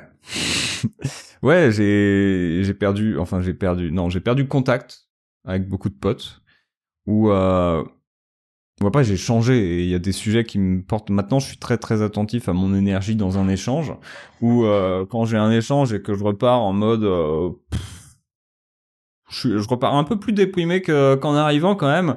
Je me dis bon, j'aime bien cette personne, mais euh, mais je repars un peu déprimé. Et après, tu tu changes, tu vois. C'est souvent les entrepreneurs disent ouais, il faut que tu coupes les ponts avec tes amis qui te tirent vers le bas. Non, je suis pas d'accord. Il faut euh, ou pas qui te tirent vers le bas, mais il faut que tu coupes les ponts avec tes amis qui sont pas entrepreneurs. C'est surtout ça, tu vois. Non, surtout pas. Moi, j'ai des potes. euh, là, on s'est pas vu depuis bah depuis que j'ai déménagé à Nice, donc ça fait quand même quelques années maintenant euh, qu'on n'a pas eu l'occasion de se voir. Mais c'est pas intentionnel enfin c'est pas intentionnel. Moi j'ai envie de les voir en fait. Euh, c'est juste qu'ils sont dans une région chiante où j'ai pas de bagnole pour y aller et euh, je trouve jamais le temps. C'est de ma faute c'est intégralement de ma faute. Ça je le, je le reconnais. Maintenant euh, j'ai pas coupé les ponts avec. Je veux dire la première opportunité que j'ai de les voir je la prends et ils sont pas entrepreneurs. Et euh, et peut-être que certains diront ah bah ouais ils ont pas des grandes carrières ils sont pas inspirants. Mais je m'en bats les couilles c'est mes potes. Et, et on se marre et on passe un bon moment. Et quand j'ai quand j'ai passé du temps avec eux je repars pas déprimé. Je repars je, repars pas le meilleur homme sur terre c'est sûr parce que voilà voilà on vient d'Essonne euh, c'est un peu euh, c'est un peu euh, on est un peu des beaufs quand on est ensemble, tu vois, c'est sûr. Donc euh, je, je repars pas un entrepreneur excellent, mais je repars heureux et, euh, et c'est le plus important. Tandis que euh, effectivement, t'as d'autres personnes où euh, tu dis bah c'est un peu toi. Enfin, c'est pas toi qui apporte tout à la relation, mais c'est vraiment toi qui fait monter l'autre et euh, et l'autre en face, euh, toi te te tire un peu et du coup tu sens dans ton énergie que c'est un peu tiré et en fait bah naturellement tu vas moins côtoyer la personne et effectivement moi il y a plusieurs personnes euh, dans ce cas-là et aussi dans le business où il y a eu des moments je parlais à fond avec des gens et puis petit à petit je me rendais compte que bah ça m'apportait pas que du que du positif de discuter avec eux. En tout cas ça me rapprochait pas de la personne que j'avais envie d'être Mhm. et euh, parce je parle vraiment de moi ce que je veux. Et euh, on va parler de site de rencontre. Euh, ça a changé drastiquement mon approche euh, des sites de rencontre que j'ai déjà tous supprimés parce que fait chier. Mais surtout parce que bah maintenant c'est euh, il y a un cahier des charges aussi derrière assez euh, assez vénère euh, auquel il faut il faut répondre. Post avant entrepreneuriat, j'étais là, bah n'importe qui, euh, enfin pas n'importe qui, mais il y a certaines choses où je me disais bah vas-y, je vais euh, je vais laisser, je vais voir. Maintenant, dès le troisième dès le troisième message, c'est ça passe ou ça casse, ou je vois que c'est une personne qui euh, que je veux dire bah pas très intéressante ou qui est intéressante. Quoi. Parce que c'est un vrai débat, hein, les, les, ce que tu as dit, c'est-à-dire, euh, tu peux avoir des amis qui ne sont pas entrepreneurs et effectivement qui t'apportent des choses. Tu peux rencontrer des entrepreneurs et te dire, ah, ça fit pas du tout. Ouais. Mais il y a quand même une sorte de tendance qui est que, euh, ben, quand tu fais un peu de business, t'essayes quand même de te rapprocher de gens qui font du business parce qu'il y a des sujets où euh, c'est compliqué d'en parler avec d'autres personnes. Il y a des moments qui sont compliqués à, à transmettre à des gens qui n'ont pas de... Et c'est c'est pas du tout euh, hautain ce que je suis en train de dire, c'est c'est juste qu'on n'a pas les mêmes problèmes des fois. Donc c'est un vrai débat, c'est équilibre à trouver, je trouve, entre euh, du 100% entrepreneur, je suis pas sûr que ce soit toujours bon, l'inverse non plus, et en même temps, le juste milieu, il est très difficile à trouver. Ouais, mais après c'est évolutif, tu vois. C'est il y a des gens qui vont venir, qui vont partir, il y a qui vont revenir Et après, c'est aussi, euh, bah, c'est un peu comme ça qu'est faite, euh, faite la vie, tu vois. Euh, J'aime bien moi cette euh, cette phrase euh, issue du stoïcisme qu'il y a rien qui nous appartient, donc faut juste en profiter quand on l'a et accepter quand on l'a plus. Et ça peut être une amitié et c'est complètement ok. T'es dans pas mal d'événements d'entrepreneurs. Pourquoi c'est aussi important pour toi de d'aller souvent dans les événements physiques? Parce que j'ai pas précisé, pardon, mais t'es quand même quelqu'un d'assez introverti. Ça s'entend peut-être pas au podcast parce qu'en live t'es souvent à chaud, mais euh, tu sais que t'es quand même quelqu'un d'assez introverti. Donc pourquoi c'est aussi important pour toi d'aller dans les événements euh, réels?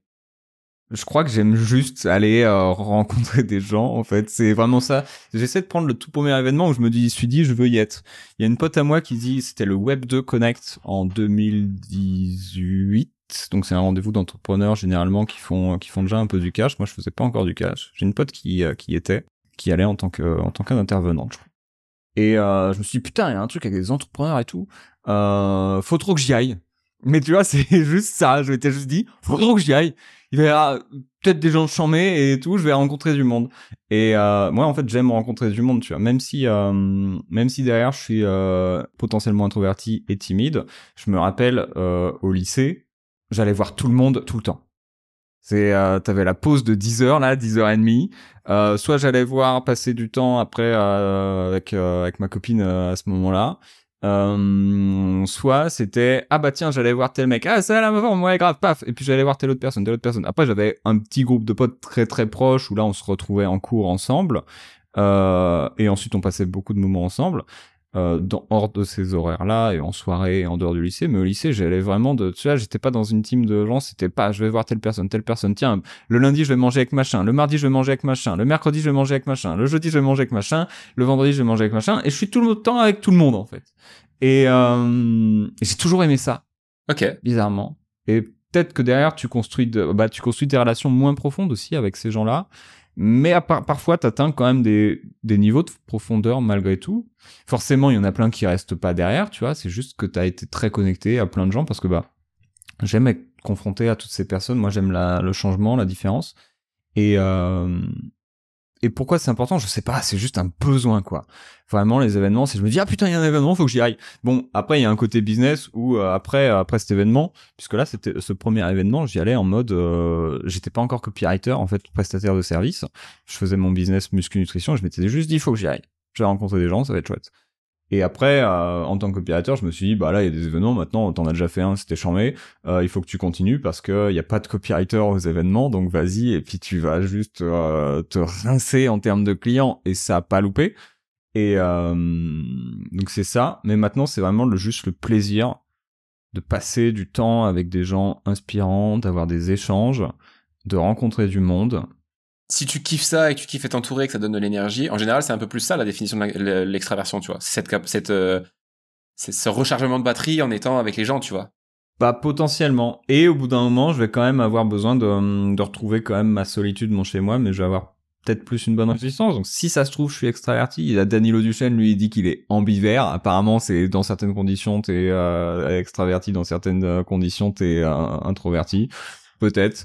Euh, en attendant, 90% euh, des gens avec qui je vais parler, ça va me pomper mon énergie par contre. Donc tu sens quand même après euh, une conversation d'une heure que ça, ça, ça commence à décliner un peu quoi. Tout dépend des gens. Il y a des personnes où on peut parler pendant 6 heures, je vais adorer, mais c'est 10% des gens. Et t'as 90% des gens où ça va décliner en 3 minutes. Ah ouais? Ah ouais, ouais. Moi, au bout de 3 minutes de discussion, je sais déjà si j'ai envie de m'enfuir ou pas, tu vois. Et tu sais ce qui te, ce qui te trigger? Soit c'est les valeurs de la personne où on parle et au bout de deux minutes elle me dit écoute moi j'ai une euh, j'ai je pars à Dubaï là et je fais ok salut bonne soirée bonne journée hein. ça c'est le premier truc. Je peux plus m'empêcher de faire une interview sans tacler les infopreneurs de Dubaï. On pense à vous. Et après je pense c'est plus une vibe. C'est un truc où euh, moi ça va me pomper. Même si la personne peut dire des trucs intéressants je vais être là en mode ah ça me tire euh, vraiment, ça me pompe l'énergie. Je comprends pas pourquoi. Il y a rien de palpable, mais euh, potentiellement c'est des gens qui vont peut-être pas que je vais pas trouver personnellement inspirants, peut-être, tu vois. Mais euh, maintenant, sinon, c'est pas au-delà de ça. C'est et encore, il y a des gens que je trouve inspirants. Quand je parle avec, je suis là, ah putain, l'enfer. Et euh, je sais pas te dire. C'est juste quelque chose de purement euh, ésotérique. Ouh, quel vocabulaire. J'ai sorti le mot ésotérique. T'avais un défi, non? De sortir le mot ésotérique dans le podcast? Euh, Tant qu'on est dans les, dans les relations, tu fais partie des, des rares personnes euh, que je connais qui sont dans un mastermind. Ouais. Et euh, dans un mastermind assez avancé, le mastermind de, de Romain Collignon. Donc pour donner un peu de contexte, c'est des gens qui font plus de six chiffres par an, c'est ça? C'est ça. En moyenne? Ouais. Et qui veulent atteindre le million d'euros de chiffre d'affaires en un an? Exactement. Une des premières questions qui me qui m'interroge, c'est est-ce qu'on a finalement tous un peu les mêmes problèmes? Qu'on fasse euh, 20 000 balles par an ou, ou 2 millions? Non, on n'a pas tous les mêmes problèmes. Par contre, on a tous des problèmes. Ah si, euh, ça dépend où. Dans le business, on n'a pas tous les mêmes problèmes. Dans le business, euh, c'est au début, t'as des problèmes de bah je veux faire mes premiers milliers d'euros, euh, c'est la merde. Ensuite, c'est euh, je veux les garder. le problème change un peu. Et le stress, c'est pas le même non plus parce que t'es là, t'as atteint un certain niveau de succès et, euh, et de niveau de vie potentiellement avec, et t'es là, ah, je peux perdre ça. Et là, je sais pas si c'est encore pire, mais quand t'as rien à perdre, c'est mieux que quand t'as beaucoup de choses à perdre, en fait. Tu vois, tu dis, j'ai rien à perdre. Et quand t'as un business qui tourne bien et que t'as le chiffre d'affaires qui baisse, tu te dis, ok, là, c'est, euh, je peux tout perdre, en fait. Tu prends conscience là-dessus. Ça fait peur. C'est tout ça. Moi, je sais que là, plusieurs fois, je m'étais dit, putain, tu peux vraiment tout perdre. Et oui, tu peux tout perdre. Il y a des gens qui perdent tout rien, rien n'est acquis. Je vois t'as des infopreneurs surtout parce que c'est les gens que je côtoie. Mais euh, ah c'est génial, ça cartonne et tout, qui prennent ça pour acquis. Non, crois-moi, dans un an tu peux être à la rue en fait. J'en ai vu, enfin pas à la rue, mais j'en ai vu faire 3 400 000 balles de chiffre d'affaires et euh, s'écrouler et devoir reprendre un taf, tu vois. Donc rien n'est acquis, vraiment. C'est super important de jamais se reposer sur ses lauriers. Vraiment, vraiment, vraiment, de se remettre en question tout le temps. Et de, moi, je suis un grand anxieux et je considère que c'est en fait une chance parce que tu me dis, ah PB, tu viens de rentrer 100 000 euros. Je te dis, ouais, mais euh, il va m'en falloir euh, 10 fois plus parce que ça peut se péter à, à, à tout moment. J'en parlais avec quelqu'un hier qui me disait, ouais, moi, euh, un objectif, c'est de faire peut-être euh, entre 8 et 10 k dans dans 5 ans. Je dis dans 5 ans? J'ai pété un plomb, j'ai pété un plomb. Je dis pourquoi dans 5 ans? Attends, on est en 2023. 5 ans en arrière, on est en 2018. Entre-temps, qu'est-ce qui s'est passé? On a eu le Covid, le business en ligne a explosé. Ça a explosé en ce sens où voilà, ça a pris une grosse ampleur, ça a eu un recul derrière. On s'est pris une guerre en Ukraine et on s'est pris une crise. Entre-temps, il y a l'IA qui, est arrivé, qui est en train de foutre des gens à la rue. Je veux dire, en ce moment, les personnes qui sont assises sur une mine d'or, donc que ce soit en prestation de service ou en business, c'est le moment de se gaver en fait. C'est vraiment le moment de se gaver parce que tu ne sais pas si dans un an ton business il se fait pas détruire par un truc. Et ça, tout le monde est là en mode ah tout va bien, tout va bien. Non les gars, euh, oui on se fait plaisir et compagnie. Il y a une époque où Kodak euh, peut-être il se disait tout va bien, tout va bien, et puis il y a Apple qui a fait je t'emmerde.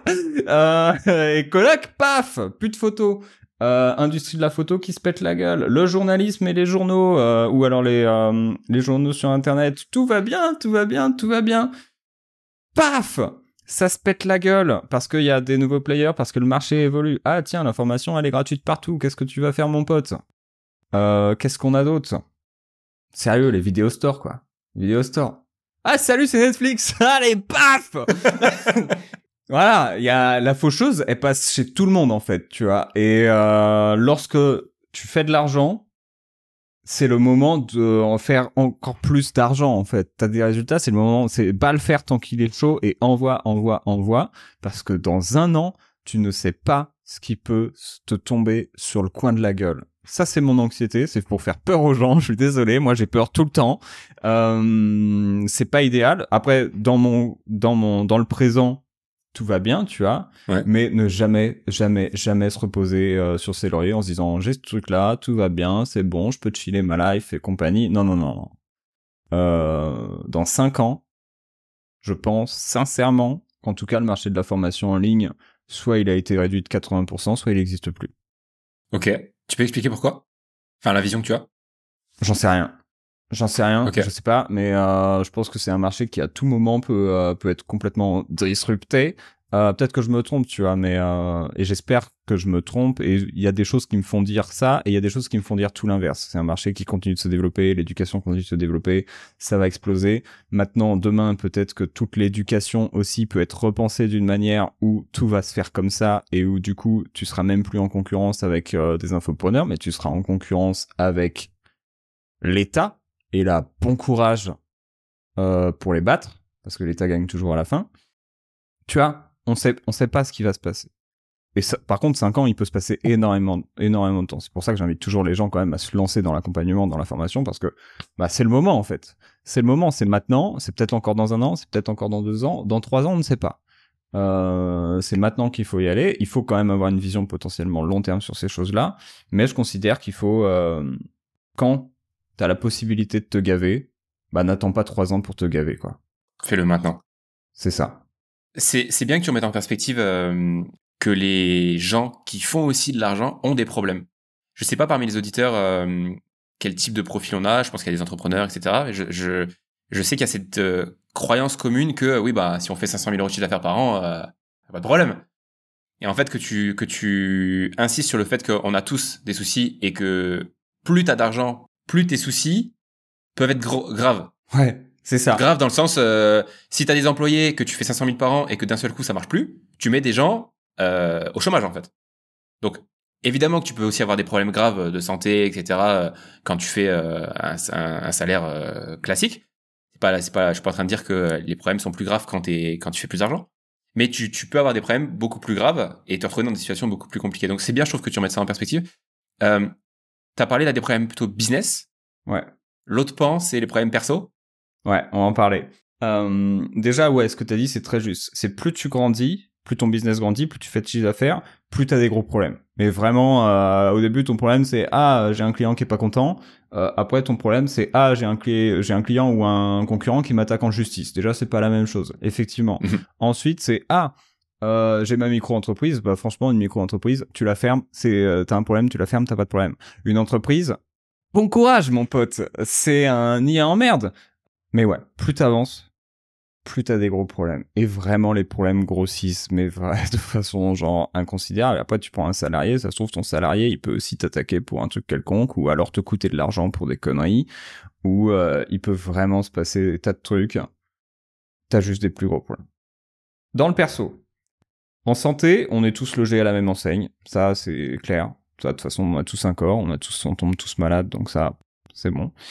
Euh, dans les relations, du coup, si on prend les trois grands marchés, tu vois, relations, euh, monnaie et euh, t'as la spiritualité aussi. La spiritualité, on est aussi un peu tous logés à la même enseigne. Hein, c'est, euh, je tease le truc des relations. Euh, spiritualité, tous logés à la même enseigne. Au bout d'un moment, tu fais de l'argent et puis tu te demandes pourquoi tu le fais. Mhm. Et ça, à partir d'un certain, voilà, c'est une fois que t'as rempli tous tes besoins, t'es là en mode, euh, ok, bah en fait, euh, je pensais qu'une fois que j'aurais de l'argent, ce serait, euh, je, trouverais du sens à ma vie. Et bah euh, non, en fait, c'est pire.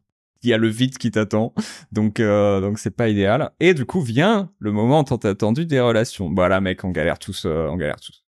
Euh, on galère tous. Et tu peux avoir un haut niveau de développement personnel, tu as soi-disant, en tout cas. Tu peux prétendre avoir un haut niveau de développement personnel, et ça, les gens qui ont la prétention de se croire avoir un haut niveau de développement personnel, bah, croire que t'as un haut niveau de pe- développement personnel, déjà, ça veut dire que t'as pas un haut niveau de développement personnel parce que tu te remets en question zéro, tu vois.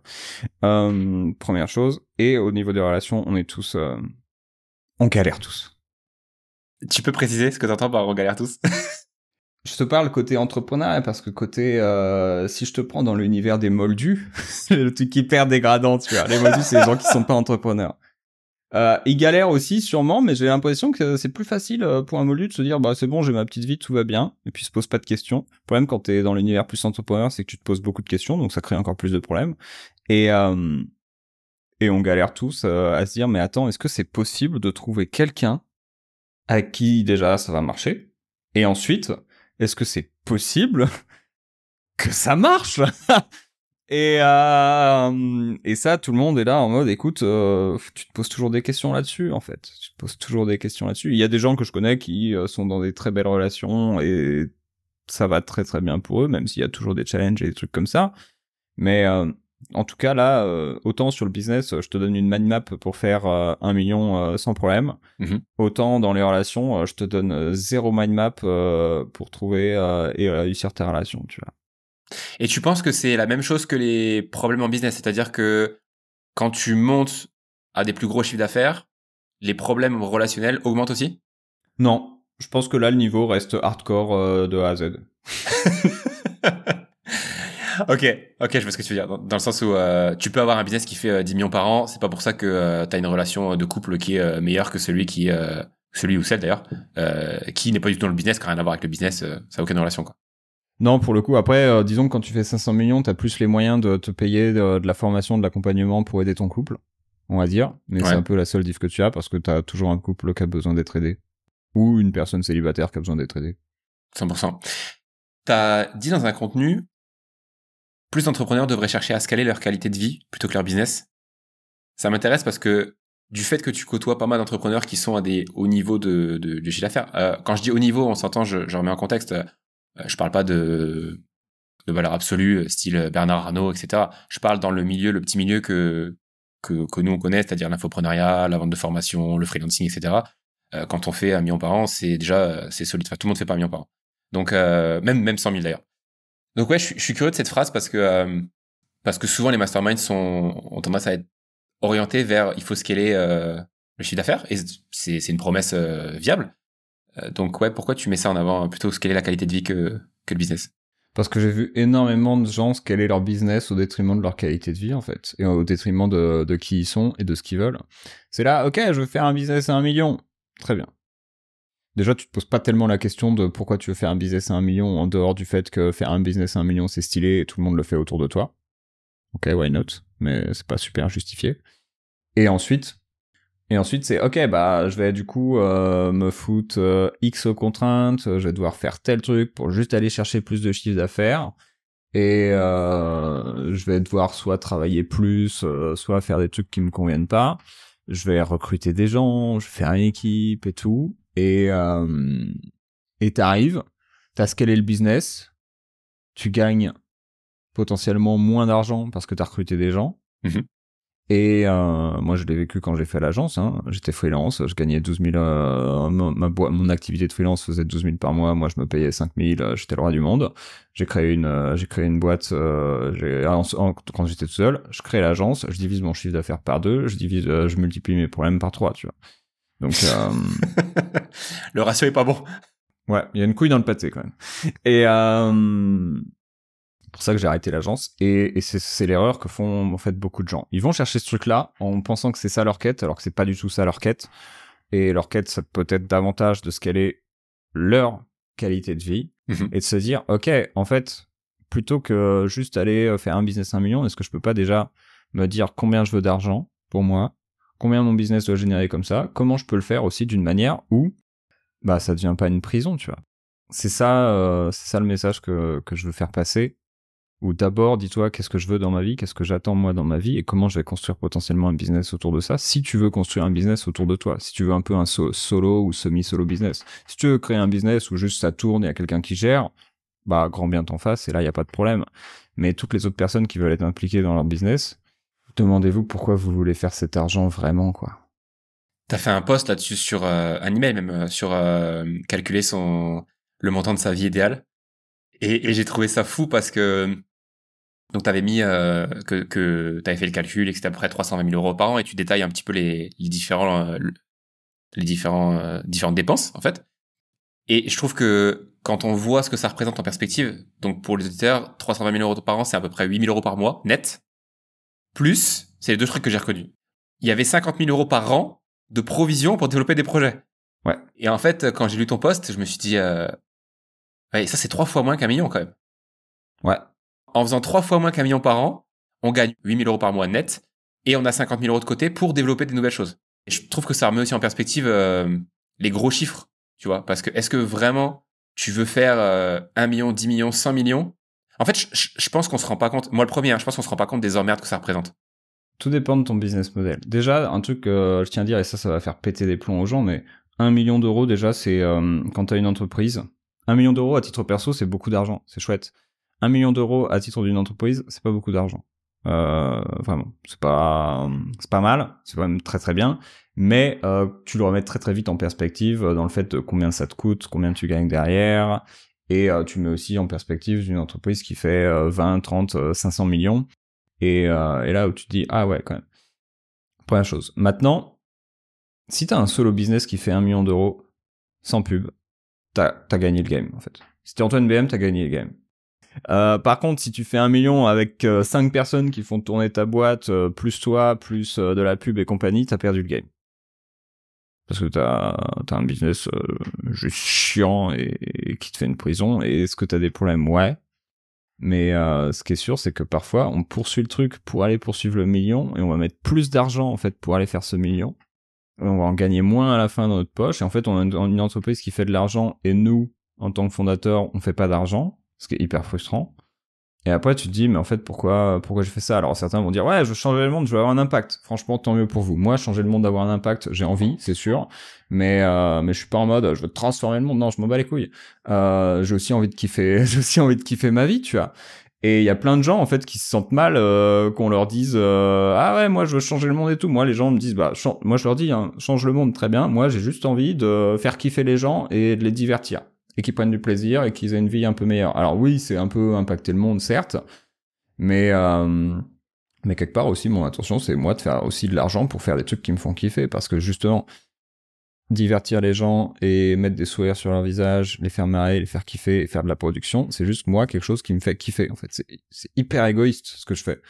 Et euh, mon impact dans le monde et ma manière de changer le monde est ultra égoïste. Et je pense que c'est le cas pour tout le monde et qu'il y en a qui le reconnaissent et il y en a qui le reconnaissent pas, c'est tout.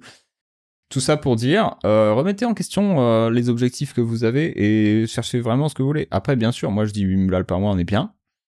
Je pourrais dire, ok, je veux gagner euh, 10 fois plus pour aller me payer euh, des super apparts et compagnie. Et je trouverais ça chambé, je pense. Et là, quelqu'un te dit, ah ouais, mais c'est parce que tu côtoies pas assez des gens qui sont développés. Du coup, euh, t'as des petites ambitions. Peut-être que j'ai des petites ambitions et peut-être que j'ai des petites ambitions. Mais moi, ce que j'aime, c'est être avec des gens que je kiffe, payer les apéros et pas me soucier de l'argent je me sentirais pas plus heureux en mangeant un sushi à 5000 euros. Moi, je me sentirais plus heureux en mangeant un sushi euh, dégueulasse avec quelqu'un que j'aime bien. Allez, pépite celle-là. Ça va partir, euh, ça va partir euh, en tirel. Euh... Mais et, et, bien sûr, j'adorerais. Je vais adorer l'expérience de me dire, t'as mangé. Alors, Manger un sushi à 5000 euros, je m'en fous. Par contre, manger le sushi de Hiro Sushi, euh, j'espère qu'il en fait encore, tu sais, ce japonais au Japon qui a un petit truc de sushi, il fait ça depuis des années, et c'est les sushis les plus réputés du monde. Et le gars, c'est un dieu du sushi. Peut-être que tu vas payer ton sushi cher, 50 balles le sushi, je sais plus à combien ils sont, il est pas si cher que ça. Et, euh, et je trouvais ça charmé parce que j'aurais mangé le résultat de 20 ou 40 ou 50 ans d'expérience dans le sushi. Putain, belle expérience. Ça, c'est chouette. Ça, c'est chouette. Mais après, le fait de dire, OK, j'ai plein de possessions, j'ai un immense appartement et compagnie. Euh, tu sais, moi, c'est un des premiers trucs, euh, j'ai, euh, une des premières personnes avec qui j'ai bossé dans le business, c'était Antoine Pétavin, et, euh, et, je remercie le monde, en fait, d'avoir mis un jour Antoine sur mon chemin, parce qu'avoir été en son contact pendant plus d'un an, ça m'a donné des perspectives de fou parce qu'Antoine il avait tout, il avait le succès, il l'a toujours, tu vois. Mais euh, un des premiers trucs qu'il m'a dit, c'est de façon, passer un certain euh, niveau de vie, t'es pas plus heureux, en fait. Genre au-delà de peut-être 4, 5, euh, de 5 ou 8 minutes, je sais plus, ton, ton niveau de bonheur, il augmente pas. Et puis t'achètes une voiture, et puis t'es heureux pendant 3 minutes, et puis après t'as une voiture. Cher. Et t'as, t'as 100 000 balles de moins sur ton compte en banque. Euh, et en fait, ça monte pas ton niveau de bonheur. Et ça, c'est super important. Et moi, je sais que mon niveau de bonheur, il sera jamais corrélé au fait d'avoir des gros appartements. Je me dirais, ça fait plaisir, je suis content. Et là, quand même, moi, là, je suis super heureux d'être dans l'appart, euh, dans l'appart que j'ai, mine de rien. Et je pense si je venais à le perdre, je serais très malheureux, mais il faudrait que je fasse la paix avec. Néanmoins, moi, je considère aujourd'hui ne pas avoir besoin. Euh, ça, ça me fera kiffer, c'est sûr, mais je considère pas avoir besoin de euh, 3 milliards euh, ou même 10 millions ou 1 million ou quoi, et puis 10 appartements dans euh, dans chaque pays et puis pouvoir voyager en première tout le temps, même si ça quand même ça ferait plaisir parce que derrière c'est chiant. Moi, je veux juste créer des trucs. En fait. Par contre, là, je veux beaucoup d'argent pour ça. Ok, donc là, ça justifie le fait de bosser comme un comme un fou et tout. Bah, bosser comme un fou, je sais pas, mais en tout cas, euh, ça justifie le fait d'aller chercher, euh, d'aller chercher 10 millions. Si tu me dis, bah écoute, euh, si tu veux une série, si tu veux faire une série, c'est 10 millions. Ok, on va aller chercher 10 millions, mon pote. Mais mais moi, je veux pas 10 millions pour dire, ah ouais, t'as 10 millions, super, tu peux tu peux aller manger des, dans des restos qui te facturent 5000 euros pour pas franchement mieux que que ce que tu bouffes à côté, quoi. Si on te disait, écoute bébé, pour faire ta boîte de prod, faut que tu fasses 5 millions. Mais pour faire ces 5 millions, tu peux pas les faire en 25 heures. Il faut que tu passes à 40 heures. Tu passes à 40 heures ou tu, où tu es prêt à te dire, bah, fuck that. Ça dépend ce que je dois faire dans ces 40 heures. Si le truc me passionne, je peux y aller, je pense. Et, euh, en fait, moi, je, le dis que ton dilemme, je m'en fous, je vais trouver, je vais trouver, je vais trouver un moyen de le faire sans bosser 40 heures, quoi. Qu'est-ce que tu as appris d'autre chez, euh, chez les gens que tu côtoies euh, dans, dans les masterminds? Sur les méthodes, sur les stratégies, sur... Euh, tu vois, est-ce que globalement tout le monde passe par à peu près les mêmes grandes étapes? Ou est-ce que en fait c'est un énorme bullshit à chaque fois de raconter qu'il y a une méthode et t'en as qui sont arrivés là par hasard, t'en as qui sont arrivés là en bossant 60 heures semaine, t'en as qui sont arrivés là en faisant de la pub, t'en as qui sont arrivés là en faisant du contenu, Merci pour la précision. Effectivement, ça m'a permis de mettre le doigt sur une grosse leçon de cette année, c'est que effectivement tout marche. Et euh, j'ai vu des gens faire les choses au doigt mouillé et tout péter. Mhm. Et vraiment des gens où un niveau marketing, euh, le niveau, ils vont le reconnaître eux-mêmes en disant mais moi je suis nul en marketing, copywriting, j'y connais rien, je fais pas d'email. Et, euh, et qui font des business à entre 300 et 500 000 balles.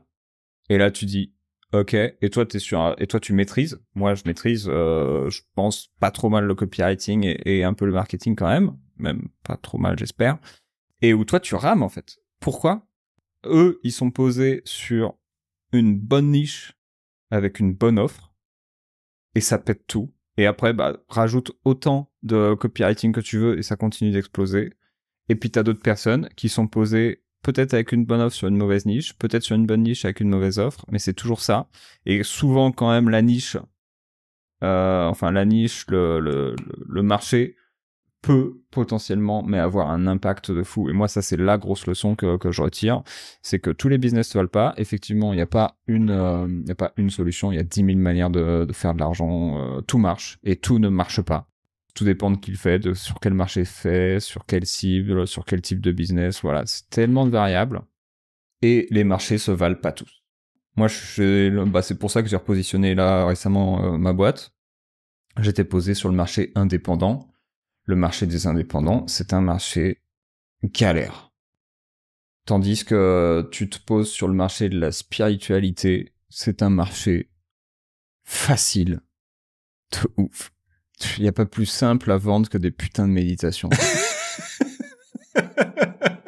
ça rend ouf. Et euh, t'as pas besoin d'être bon en marketing pour vendre des méditations. Par contre, euh, si tu vends euh, des freelances, gagner de l'argent, t'as intérêt à être plus qu'excellent en marketing. Et même là, ça va être difficile en fait. Parce que c'est un marché chiant. Tu penses que c'est parce qu'il y a plus d'acteurs dans le marché freelance, gagner de l'argent, que dans le marché spiritualité ou ça n'a rien à voir? Non, non, non, je pense que c'est la cible et les intentions qui sont la cible, les intentions, le niveau de sophistication du marché qui sont très différents en fait. Hmm. Il y a plein d'éléments différents. Et même moi, je prends la différence. C'est pour ça que là, on est parti nous plus euh, à s'adresser à des personnes qui ont un état d'esprit d'entrepreneur et pas un état d'esprit de freelance, parce que vraiment, on l'a vu, on l'a vu chez Copyright Stars, on l'a vu chez d'autres personnes. Putain, pour faire sortir ta sa carte bleue à un freelance, c'est très dur. Et même moi, quand je me suis lancé en tant que freelance, la première fois qu'on m'a dit, hey, délègue à une assistante, j'étais là, quoi? Bah non, je suis freelance. et, euh, et déjà, il y avait un problème, tu vois. Et, euh, et quand je l'ai fait, j'ai compris que c'était un délire. Et pourquoi? Parce que je m'étais entouré d'entrepreneurs qui pensaient comme des entrepreneurs et que j'avais aussi moi commencé d'abord en tant qu'entrepreneur, tu vois, j'avais construit un business et ensuite je suis devenu prestataire de service. Alors que la plupart des freelances, qu'est-ce qu'ils font? Ils quittent leur job euh, pour devenir freelance, gagner leur liberté, mais tout ce qu'ils veulent en fait, c'est juste retrouver un patron et pouvoir travailler de chez eux. En fait, c'est ça la réalité de 90% des freelances et c'est pour ça qu'ils y arrivent pas. Et quand 90% de ton marché c'est ça et c'est des gens qui sont pas forcément prêts à investir sur eux, bah c'est l'enfer en fait. Moi je, je, disais ça, c'est à toi que je disais ça tout à l'heure. Un off? Ouais, un indépendant freelance. Peut-être, franchement, il y a peut-être des gens qui vont me donner tort, mais euh, la plupart des freelances indépendants que je vois, ils sont au même endroit, ceux qui sont là depuis trois ans, euh, pour la plupart, ils sont au même endroit qu'il y a trois ans. Un entrepreneur que j'ai pu rencontrer il y a trois ans, il est très très rarement au même endroit qu'il y a trois ans. Un, freelance indépendant, quand tu lui dis d'investir, euh, d'investir sur lui ou dans son activité, il dit euh, soit pourquoi faire, soit non. Et un entrepreneur, quand tu lui dis d'investir dans son activité, il te dit combien, tu vois. C'est tout. Donc aujourd'hui, tu, pour les gens qui nous écoutent et qui n'ont pas encore de business, parce que j'imagine qu'il n'y a, pas que les entrepreneurs dans l'audience, la première chose que tu leur dirais, c'est pars tout de suite avec cette mentalité de d'entreprendre, de, monter quelque chose, de pas juste de peut-être un prestataire pour quelqu'un. C'est ça. Tu peux, hein, fais ce que tu veux. Après, je respecte, je respecte leurs décisions, mais euh, mais pose-toi la question est-ce que tu veux vraiment être freelance? Parce que si tu veux être un freelance qui réussit, tu dois devenir un entrepreneur en fait.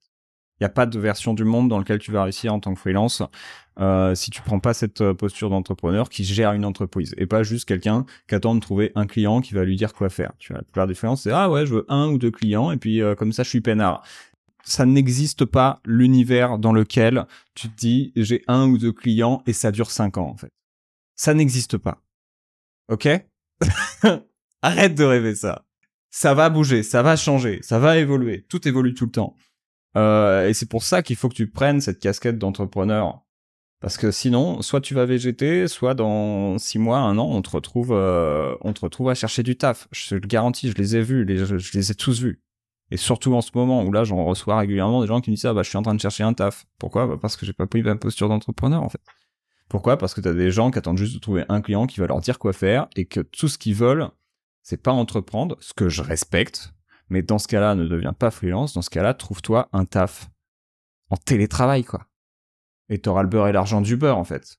Je discutais avec une entrepreneuse il y a pas longtemps qui m'a parlé d'une euh, salariée qu'elle a rencontrée. Alors, je crois que elle faisait de la traduction et elle faisait 4000 euh, dollars par mois, 100%, 100% euh, remote. Canon. Elle, elle voulait pas entendre parler d'entrepreneur. Elle disait, moi, je, pourquoi faire? J'ai mon salaire qui tombe tous les mois, j'ai le temps de faire ce que je veux à côté et je peux voyager où je veux tout le monde n'est pas fait euh, pour être entrepreneur et c'est complètement ok, tu vois. Et là, le, le, le, taf que tu nous as décrit, c'est canon. Mais il faut se poser la question est-ce que moi je suis prêt Du coup, euh, qu'est-ce que je veux Pourquoi je me suis vraiment lancé comme, entrepreneur? Moi, je sais que je me suis lancé comme entrepreneur, comme entrepreneur euh, parce que je préfère me tailler les veines avec un euh, tesson de bière que retourner travailler pour quelqu'un. C'est tout. Moi, il n'y a pas d'option dans laquelle euh, je redeviens salarié. Je préfère vraiment mourir, en fait. Sauf dans une condition. Coca-Cola me demande, euh, ou Coca-Cola, ou n'importe quelle marque, euh, après je dis Coca-Cola, mais c'est pas la meilleure marque, mais une énorme marque qui fait plusieurs millions me dit de devenir directeur marketing. là, je me dis, ok, pour le coup, je le fais pas pour le taf, mais je le fais vraiment parce que je me dis, attends, tu vas me donner beaucoup d'argent pour aller faire des trucs euh, de fou malade. Et euh, si tu me dis en plus que j'ai le droit de prendre des risques et c'est ça le plus important c'est si t'es une marque qui dit vas-y fais ce que tu veux avec notre market et puis en plus t'as un budget de 500 millions je te dis où est-ce que je signe? Ton, ton moteur ça a l'air d'être le, kiff quand même. On sent que euh, si tu t'éclates pas tu te fais chier il y a plus rien qui marche quoi. C'est ça. Ouais. Ça, on m'a beaucoup dit, euh, bah, des potes dans lesquels j'étais dans un autre mastermind il y, a, il y a deux autres ans, ils me disaient, mais pourquoi tu fais pas ça? Pourquoi tu fais pas ça? J'étais ça, bah, ça va faire de l'argent, ça va faire de l'argent. J'étais là, mais j'ai pas envie en fait. Ça me fait chier ton truc. Tu vois, bien sûr que demain je pourrais faire un petit produit à la con, euh, comme je suis pas trop mal en copywriting, euh, je vais shooter de la pub sur du trafic froid, et puis euh, je vais scaler le machin, et puis tu sais, je vais en trois médits que j'aurais fait faire par quelqu'un sur Fiverr, et puis bisous, tu vois. Et, et bien sûr que je peux faire 10, 20, 30 000, alors peut-être que ça va être dur, peut-être que je vais galérer, mais j'ai zéro excitation à faire un truc comme ça en fait. Et même si tu me disais, je te garantis que tu vas faire de la thune en le faisant, je te dirais, j'ai la flemme. Ça ne m'intéresse pas. Je sais parce que on a, on a déjà discuté de ça quand, euh, l'année dernière, je crois, on parlait de ça. Et je, te posais la question, mais euh, pourquoi tu, tu fais pas de, de presta? Enfin, tu refais pas un peu de presta, tu sais, juste toi tout seul? Et tu m'avais répondu, mais parce que ça, me fait chier. ouais. Je vais finir avec, avant qu'on passe aux, aux questions de la fin dans un autre podcast que tu as fait il y a pas si longtemps que ça, il y a quelqu'un qui t'a demandé ta une citation ou un mantra, etc. Et tu l'as pas expliqué. Donc je suis très curieux de savoir pourquoi c'est un truc qui te parle. Cette citation, c'est fais quelque chose, fais le mieux, fais le encore mieux, et ensuite fais autre chose. Pourquoi ça te parle autant? Parce que j'ai euh, un goût bizarre, mais un goût existant pour l'excellence en fait. Les choses qui moi m'inspirent le, plus sont des choses excellentes. Tu vois, j'aime les jeux vidéo, par exemple. Les jeux vidéo qui m'ont le plus marqué, il y a c'est des petites choses qui m'ont marqué dans les jeux vidéo. Il y a une chose qui m'a marqué là récemment, bah, récemment c'était GTA 5, donc euh, ça fait plus de 10 ans GTA 5, ça nous rajeunit pas. Euh, pour moi, GTA 5 c'est euh, et tout ce que fait Rockstar Games. Putain, c'est marrant qu'il y ait Rockstar dans le titre. Euh, c'est euh, c'est l'excellence. Ils ont été au niveau de détail où quand t'as des tongs sur ton personnage, tu, sais, tu peux choisir ses chaussures, tu mets des tongs et bon, quand tu marches, elles font flip flap derrière comme dans le vrai monde, tu vois. C'est, elles sont pas collées au pied, c'est, tu, il lève son pied et puis elle fait flop flop. Et là, je me dis, waouh, les gars, ils ont été jusque là. Mais moi, ça m'inspire en fait énormément. Et ça, c'est des choses qui me font péter un plomb. Et c'est des choses que j'ai envie de faire. Je ne sais pas pourquoi. Probablement par ego. Et là, le dernier exemple en date, c'est Zelda. Je sais pas comment ils font en fait, euh, les, les Japonais mais euh, c'est des dieux de la de l'excellence et de la perfection. Zelda, c'est un jeu euh, du coup monde libre, monde ouvert avec des mécaniques de jeu euh, assez folles parce que ça gère super bien la physique. Genre euh, t'as des objets qui vont tomber dans le bon ordre, tu peux un peu tout soulever. Là t'as un pouvoir où tu peux attraper un objet, ça le fait voler, et t'as un pouvoir où tu peux dire je sélectionne cet objet et puis c'est Tenet, le film Tenet où quand j'active le pouvoir, bah par exemple je fais ça avec ma tasse. Là si enfin ma tasse je la lève devant moi je la repose. Si j'active le pouvoir, la tasse, elle va se relever et redescendre, tu vois. C'est-à-dire que le jeu calcule en temps réel ce qui vient de se passer pour absolument tout ce qu'il y a dans le jeu. Donc je sais pas comment le truc tient, en fait. Et franchement, le jeu, c'est potentiellement ça a tout. Un monde ouvert, déjà, c'est un IA bug en général. On le voit sur les Assassin's Creed, on l'a vu sur GTA, on le voit sur, euh, on l'a vu euh, au lancement de Cyberpunk. À chaque jeu sort avec pléthore de bugs. Zelda, il y a rien qui pète. Jamais. Parfois, t'as des petits bugs, mais là, c'est plus euh, des, des formes de glitch en mode euh, quand tu fais une certaine action, ça te permet de dupliquer des choses, mais t'as pas de bug de tout à coup le visage de quelqu'un qui euh, qui ressemble plus à rien, ou alors une chaussure qui est dans le ciel, ou alors les gens, les PNJ qui font n'importe quoi en fait. T'as un jeu d'une solidité où tu dis putain. Non seulement les mécaniques de jeu, tu sais pas comment ils font rentrer ça dans dans une petite cartouche, mais en plus, il y a un niveau d'excellence, de détail, de créativité où vraiment ils ont pensé à tout par rapport aux différents pouvoirs que tu as, le fait de revenir dans le passé, tu peux faire des constructions, ils ont pensé à tout. Et waouh en fait. Et ça c'est un niveau d'excellence que tu atteins que après des années et c'est un niveau d'excellence que tu atteins que après avoir vraiment perfectionné un truc. Pourquoi? Parce que la plupart des gens aujourd'hui, ils font un truc, ils disent "Ah, c'est bon, je suis pas mal, je passe à la suite." Et dans un monde où tout le monde est médiocre, la personne qui va vraiment se démarquer, c'est celui qui développera à mort ses compétences pour aller faire des choses excellentes comme GTA V, comme euh, comme Zelda, comme euh, tout ce que tu vas retrouver potentiellement dans des hôtels d'ultra luxe ou euh, quand tu vas retrouver chez Hiro Sushi, tu vois, le mec qui te fait un sushi, c'est c'est pas un sushi en fait, c'est un cadeau quoi.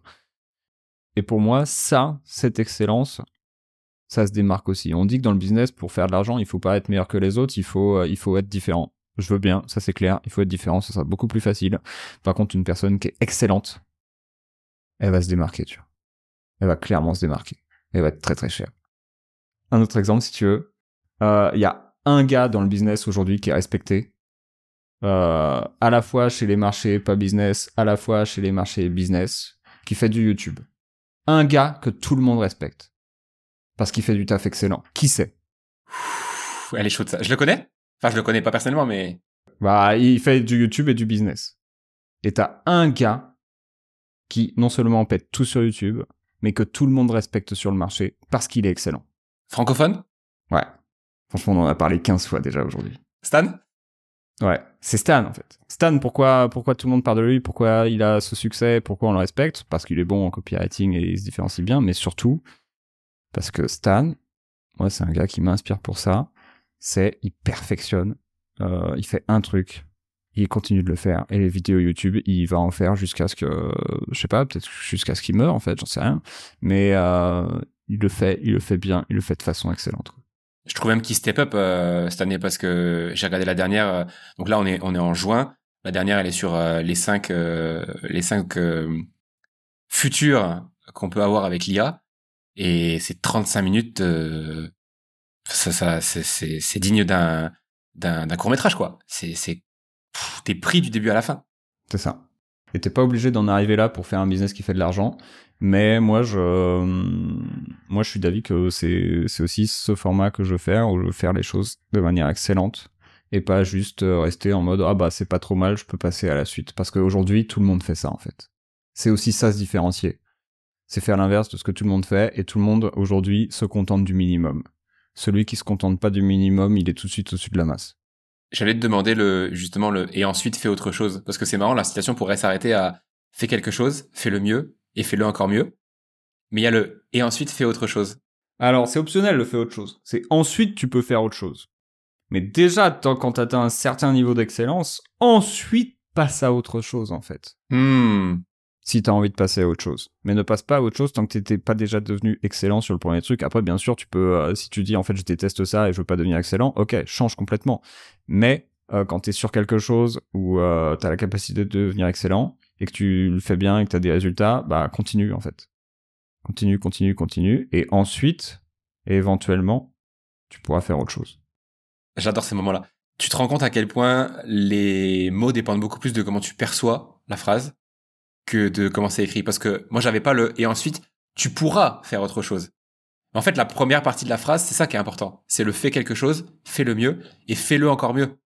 Moi, j'avais compris comme étant, tu vois, euh, fais-le, améliore-le et après passe à autre chose. Mais passe à autre chose dans le sens, euh, justement, dans le sens, c'est bon, c'est fait, donc vas-y, je switch maintenant.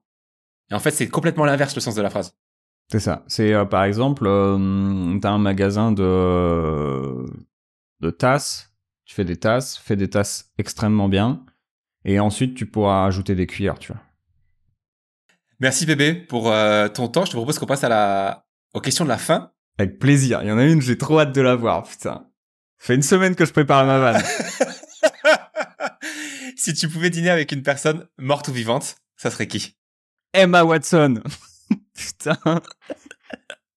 Ça, c'est la vanne que je prépare de- depuis une semaine. Non, Emma Watson, c'est parce que euh, j'aimerais totalement lui proposer un date euh, quand elle veut. Vraiment, euh, je trouverais ça charmé. Euh, mais ça, c'est plus, c'est plus un fantasme personnel. Non, après, je me suis vraiment sincèrement posé, à poser cette question. Et il y a tellement de gens. Euh, mais je pense que la première personne, moi, la première fois que j'ai lu cette question qui m'est venue en tête, c'est Jésus, quoi. Jésus? Jésus, mec. Incroyable. Tu lui poserais quoi comme question? Bah, pff, tout et n'importe quoi. Déjà, en fait, moi, déjà, je veux avoir la réalité entre quel était le mec et ce qu'on en dit, tu vois. Ouais. Est-ce qu'il était, est-ce qu'il parlait vraiment tout le temps en parabole? Et euh, s'il parle tout le temps en parabole, euh, moi, je veux juste lui poser plein de questions sur plein de trucs. Mais genre, euh, ce gars, quand même, qu'est-ce qu'il a fait? Comment il a fait? Pour qu'on en arrive là, quoi. Pour qu'il marque autant l'histoire. Ouais, c'est ça. C'était quoi, c'est quoi le délire? Est-ce que ça vient de lui ou est-ce que ça vient de toutes les autres personnes qui ont suivi derrière et qui ont créé un mythe? Mais ouais, non. Je pense que Jésus, euh, ça m'intéresserait pas mal, quoi. Ou Socrate, parce qu'il est charmé aussi. Pour ses punchlines. c'est ça. Socrate parce que euh, c'est le dieu des philosophes, tu Est-ce que t'as une croyance impopulaire? Vois. Ouais. C'est que je vais employer un mot qui est pas le bon mot. Les gens vont se sentir insultés, donc je vais le nuancer juste après. Les gens sont beaucoup plus bêtes que ce qu'ils pensent. Et bête, euh, ça m'embête un peu de dire bête. Qu'est-ce que je veux dire par là? C'est que t'as des gens qui se croient intelligents, qui le sont certainement, mais certains vont dire ah, tu vois, dans le cadre du marketing, ah ouais, mais ça, ça marche pas. On vaut mieux que ça, tu vois. Et bah pourtant, je peux te dire que si j'appuie euh, telle, telle technique marketing, telle technique marketing, je peux te garantir que euh, si tu crois euh, que ça marche pas sur toi, bah t'es pas au bout de tes surprises parce qu'il y a toujours quelqu'un qui va finir par te par te choper et par te retourner la tronche en fait. Euh, Peut-être que là t'as vu un truc, ah ça t'a parlé et puis t'as été en course et puis t'as vu ah ouais euh, fausse promo euh, fausse promo sur ma formation, euh, elle est à 17 euros au lieu de 27. Ok ah ouais ça marche pas hein, mieux, mieux que ça. Et puis tu vas à Carrefour et puis t'as du thon qui est en promotion putain trop bien j'achète du thon. Et voilà en fait donc euh, faut arrêter de se prendre euh, de se prendre pour des dieux et euh, et on est tous euh, on est tous des êtres qui fonctionnent sur la même psychologie. On vaut pas voilà c'est pas parce que tu as plus d'informations dans ta tête que tu vas pas réagir toujours au même levier. T'es pas plus intelligent ou plus intelligente qu'un autre. Mhm. tu euh, t'es juste un être qui fonctionne de la même manière que tous les autres et t'es t'es pas au-dessus de ça. Et ça je pense que ça peut être une croyance impopulaire. J'ai enregistré avec un, un chercheur qui étudie l'esprit critique. Donc la capacité justement à pas tomber dans les biais ou en tout cas à être moins susceptible parce que c'est impossible de pas l'être du tout, mais de moins tomber dans ces dans ces pièges en fait psychologiques euh, qui nous touchent tous. Et il expliquait exactement ce que tu disais en, en exemple concret mais en théorie, c'est-à-dire que euh, on c'est très difficile d'être critique quand on change de contexte. Donc on va t'apprendre justement, comme tu disais, euh, que euh, faire une fausse promo sur une formation euh, à 17 euros au lieu de 27, euh, euh, ça marche pas. Donc tu te dis ah bon, ça y est, quand je vois une formation en ligne, euh, qu'elle est en promotion, je me fais pas avoir. Et boum, tu changes de contexte, comme tu dis, et ta fausse promo à Carrefour, bah tu tombes dedans parce qu'en fait euh, t'y penses plus et c'est pas le même contexte et donc ton esprit critique en fait il est à la poubelle quoi. C'est ça. Tu vas, tu ah il reste 5 places sur la formation, ouais c'est bon on connaît, ça se trouve c'est vrai tu vois. Et puis ah il reste 5 places dans l'avion, vite, il faut que je réserve mon billet d'avion tu vois. C'est des petites choses et certains vont dire ouais moi non, mais ok très bien toi non. Euh, si tu veux que je te balance une autre croyance impopulaire, c'est que il y a rien de plus intéressant que les relations en fait. Euh, tu crois être en mode euh, ouais mais moi j'entre pas dans les petits jeux euh, comme ça, là, euh, le fuis-moi, je te suis, ça marche pas sur moi. Et puis, euh, et puis en fait, euh, derrière, voilà, tu dates un mec, et puis tu te dis, oh, je sais pas trop, euh, je l'aime bien, mais j'ai envie de rien avec. Et puis du jour au lendemain, il y a quelqu'un qui va te dire, hé, je t'ai vu traîner avec ce gars-là, là, euh, et j'ai deux potes à moi qui le trouvent trop canon. euh, tu veux un peu euh, nous parler de lui? Et bah, je peux te dire que toi, là, tu vas être en mode, par contre, c'est le mien, donc t'y touches pas, tu vois.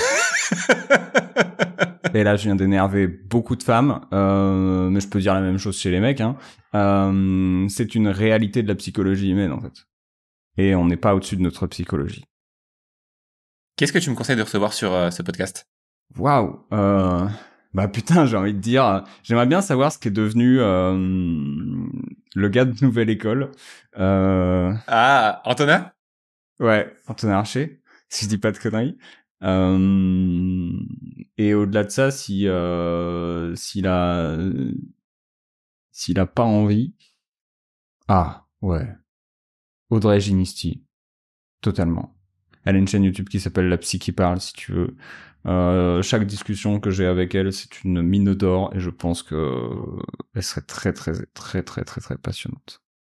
Ok, eh ben super, je vais aller voir euh, son contenu. En plus, euh, la psycho, c'est un gros sujet du podcast, donc ce serait top. Comment les gens qui ont écouté le, le podcast peuvent te suivre, PB Où est-ce qu'ils peuvent te retrouver? Ils peuvent me retrouver sur Instagram à arrobase pbponcelin, P-O-N-C-E-L-I-N, pb pour Pierre-Baptiste, pb poncelin. Ok, je mettrai le lien de toute façon euh, de tout ce qu'on a. Je mettrai le lien de ton Insta et puis de différentes euh, différentes références qu'on a qu'on a dont on a parlé, Stan, etc. Euh, merci beaucoup, PB. Franchement, c'était cool. Merci à toi, j'ai adoré ce moment, putain. Ça fait plaisir et euh, je pense qu'il faudrait qu'on refasse ça. Parce qu'en off, juste avant qu'on commence, on, disait que ça serait cool de faire... Euh... Je sais même pas si c'était en off ou c'était déjà lancé, je sais plus. Être en off. On parlait, ok, on parlait de euh, faire des podcasts de trois heures euh, à la Joe Rogan dans des canapés euh, en réel. Ouais. Donc, euh, je lance le l'invitation. Bon, bref, le challenge. Mais euh, quand je rentre en France, je loue un studio et on se fait un méga gros épisode vénère euh, canapé euh, où on parle un peu de tout. On fait ça. Ou alors je viens de voir directement euh, là où t'es et, euh, et on fait ça aussi. Merci beaucoup pour votre attention. Si l'épisode vous a plu, abonnez-vous à l'Anti-School et partagez l'épisode en m'identifiant sur Instagram. Je repartage toutes les stories des auditeurs. On se retrouve dans le prochain épisode. À plus.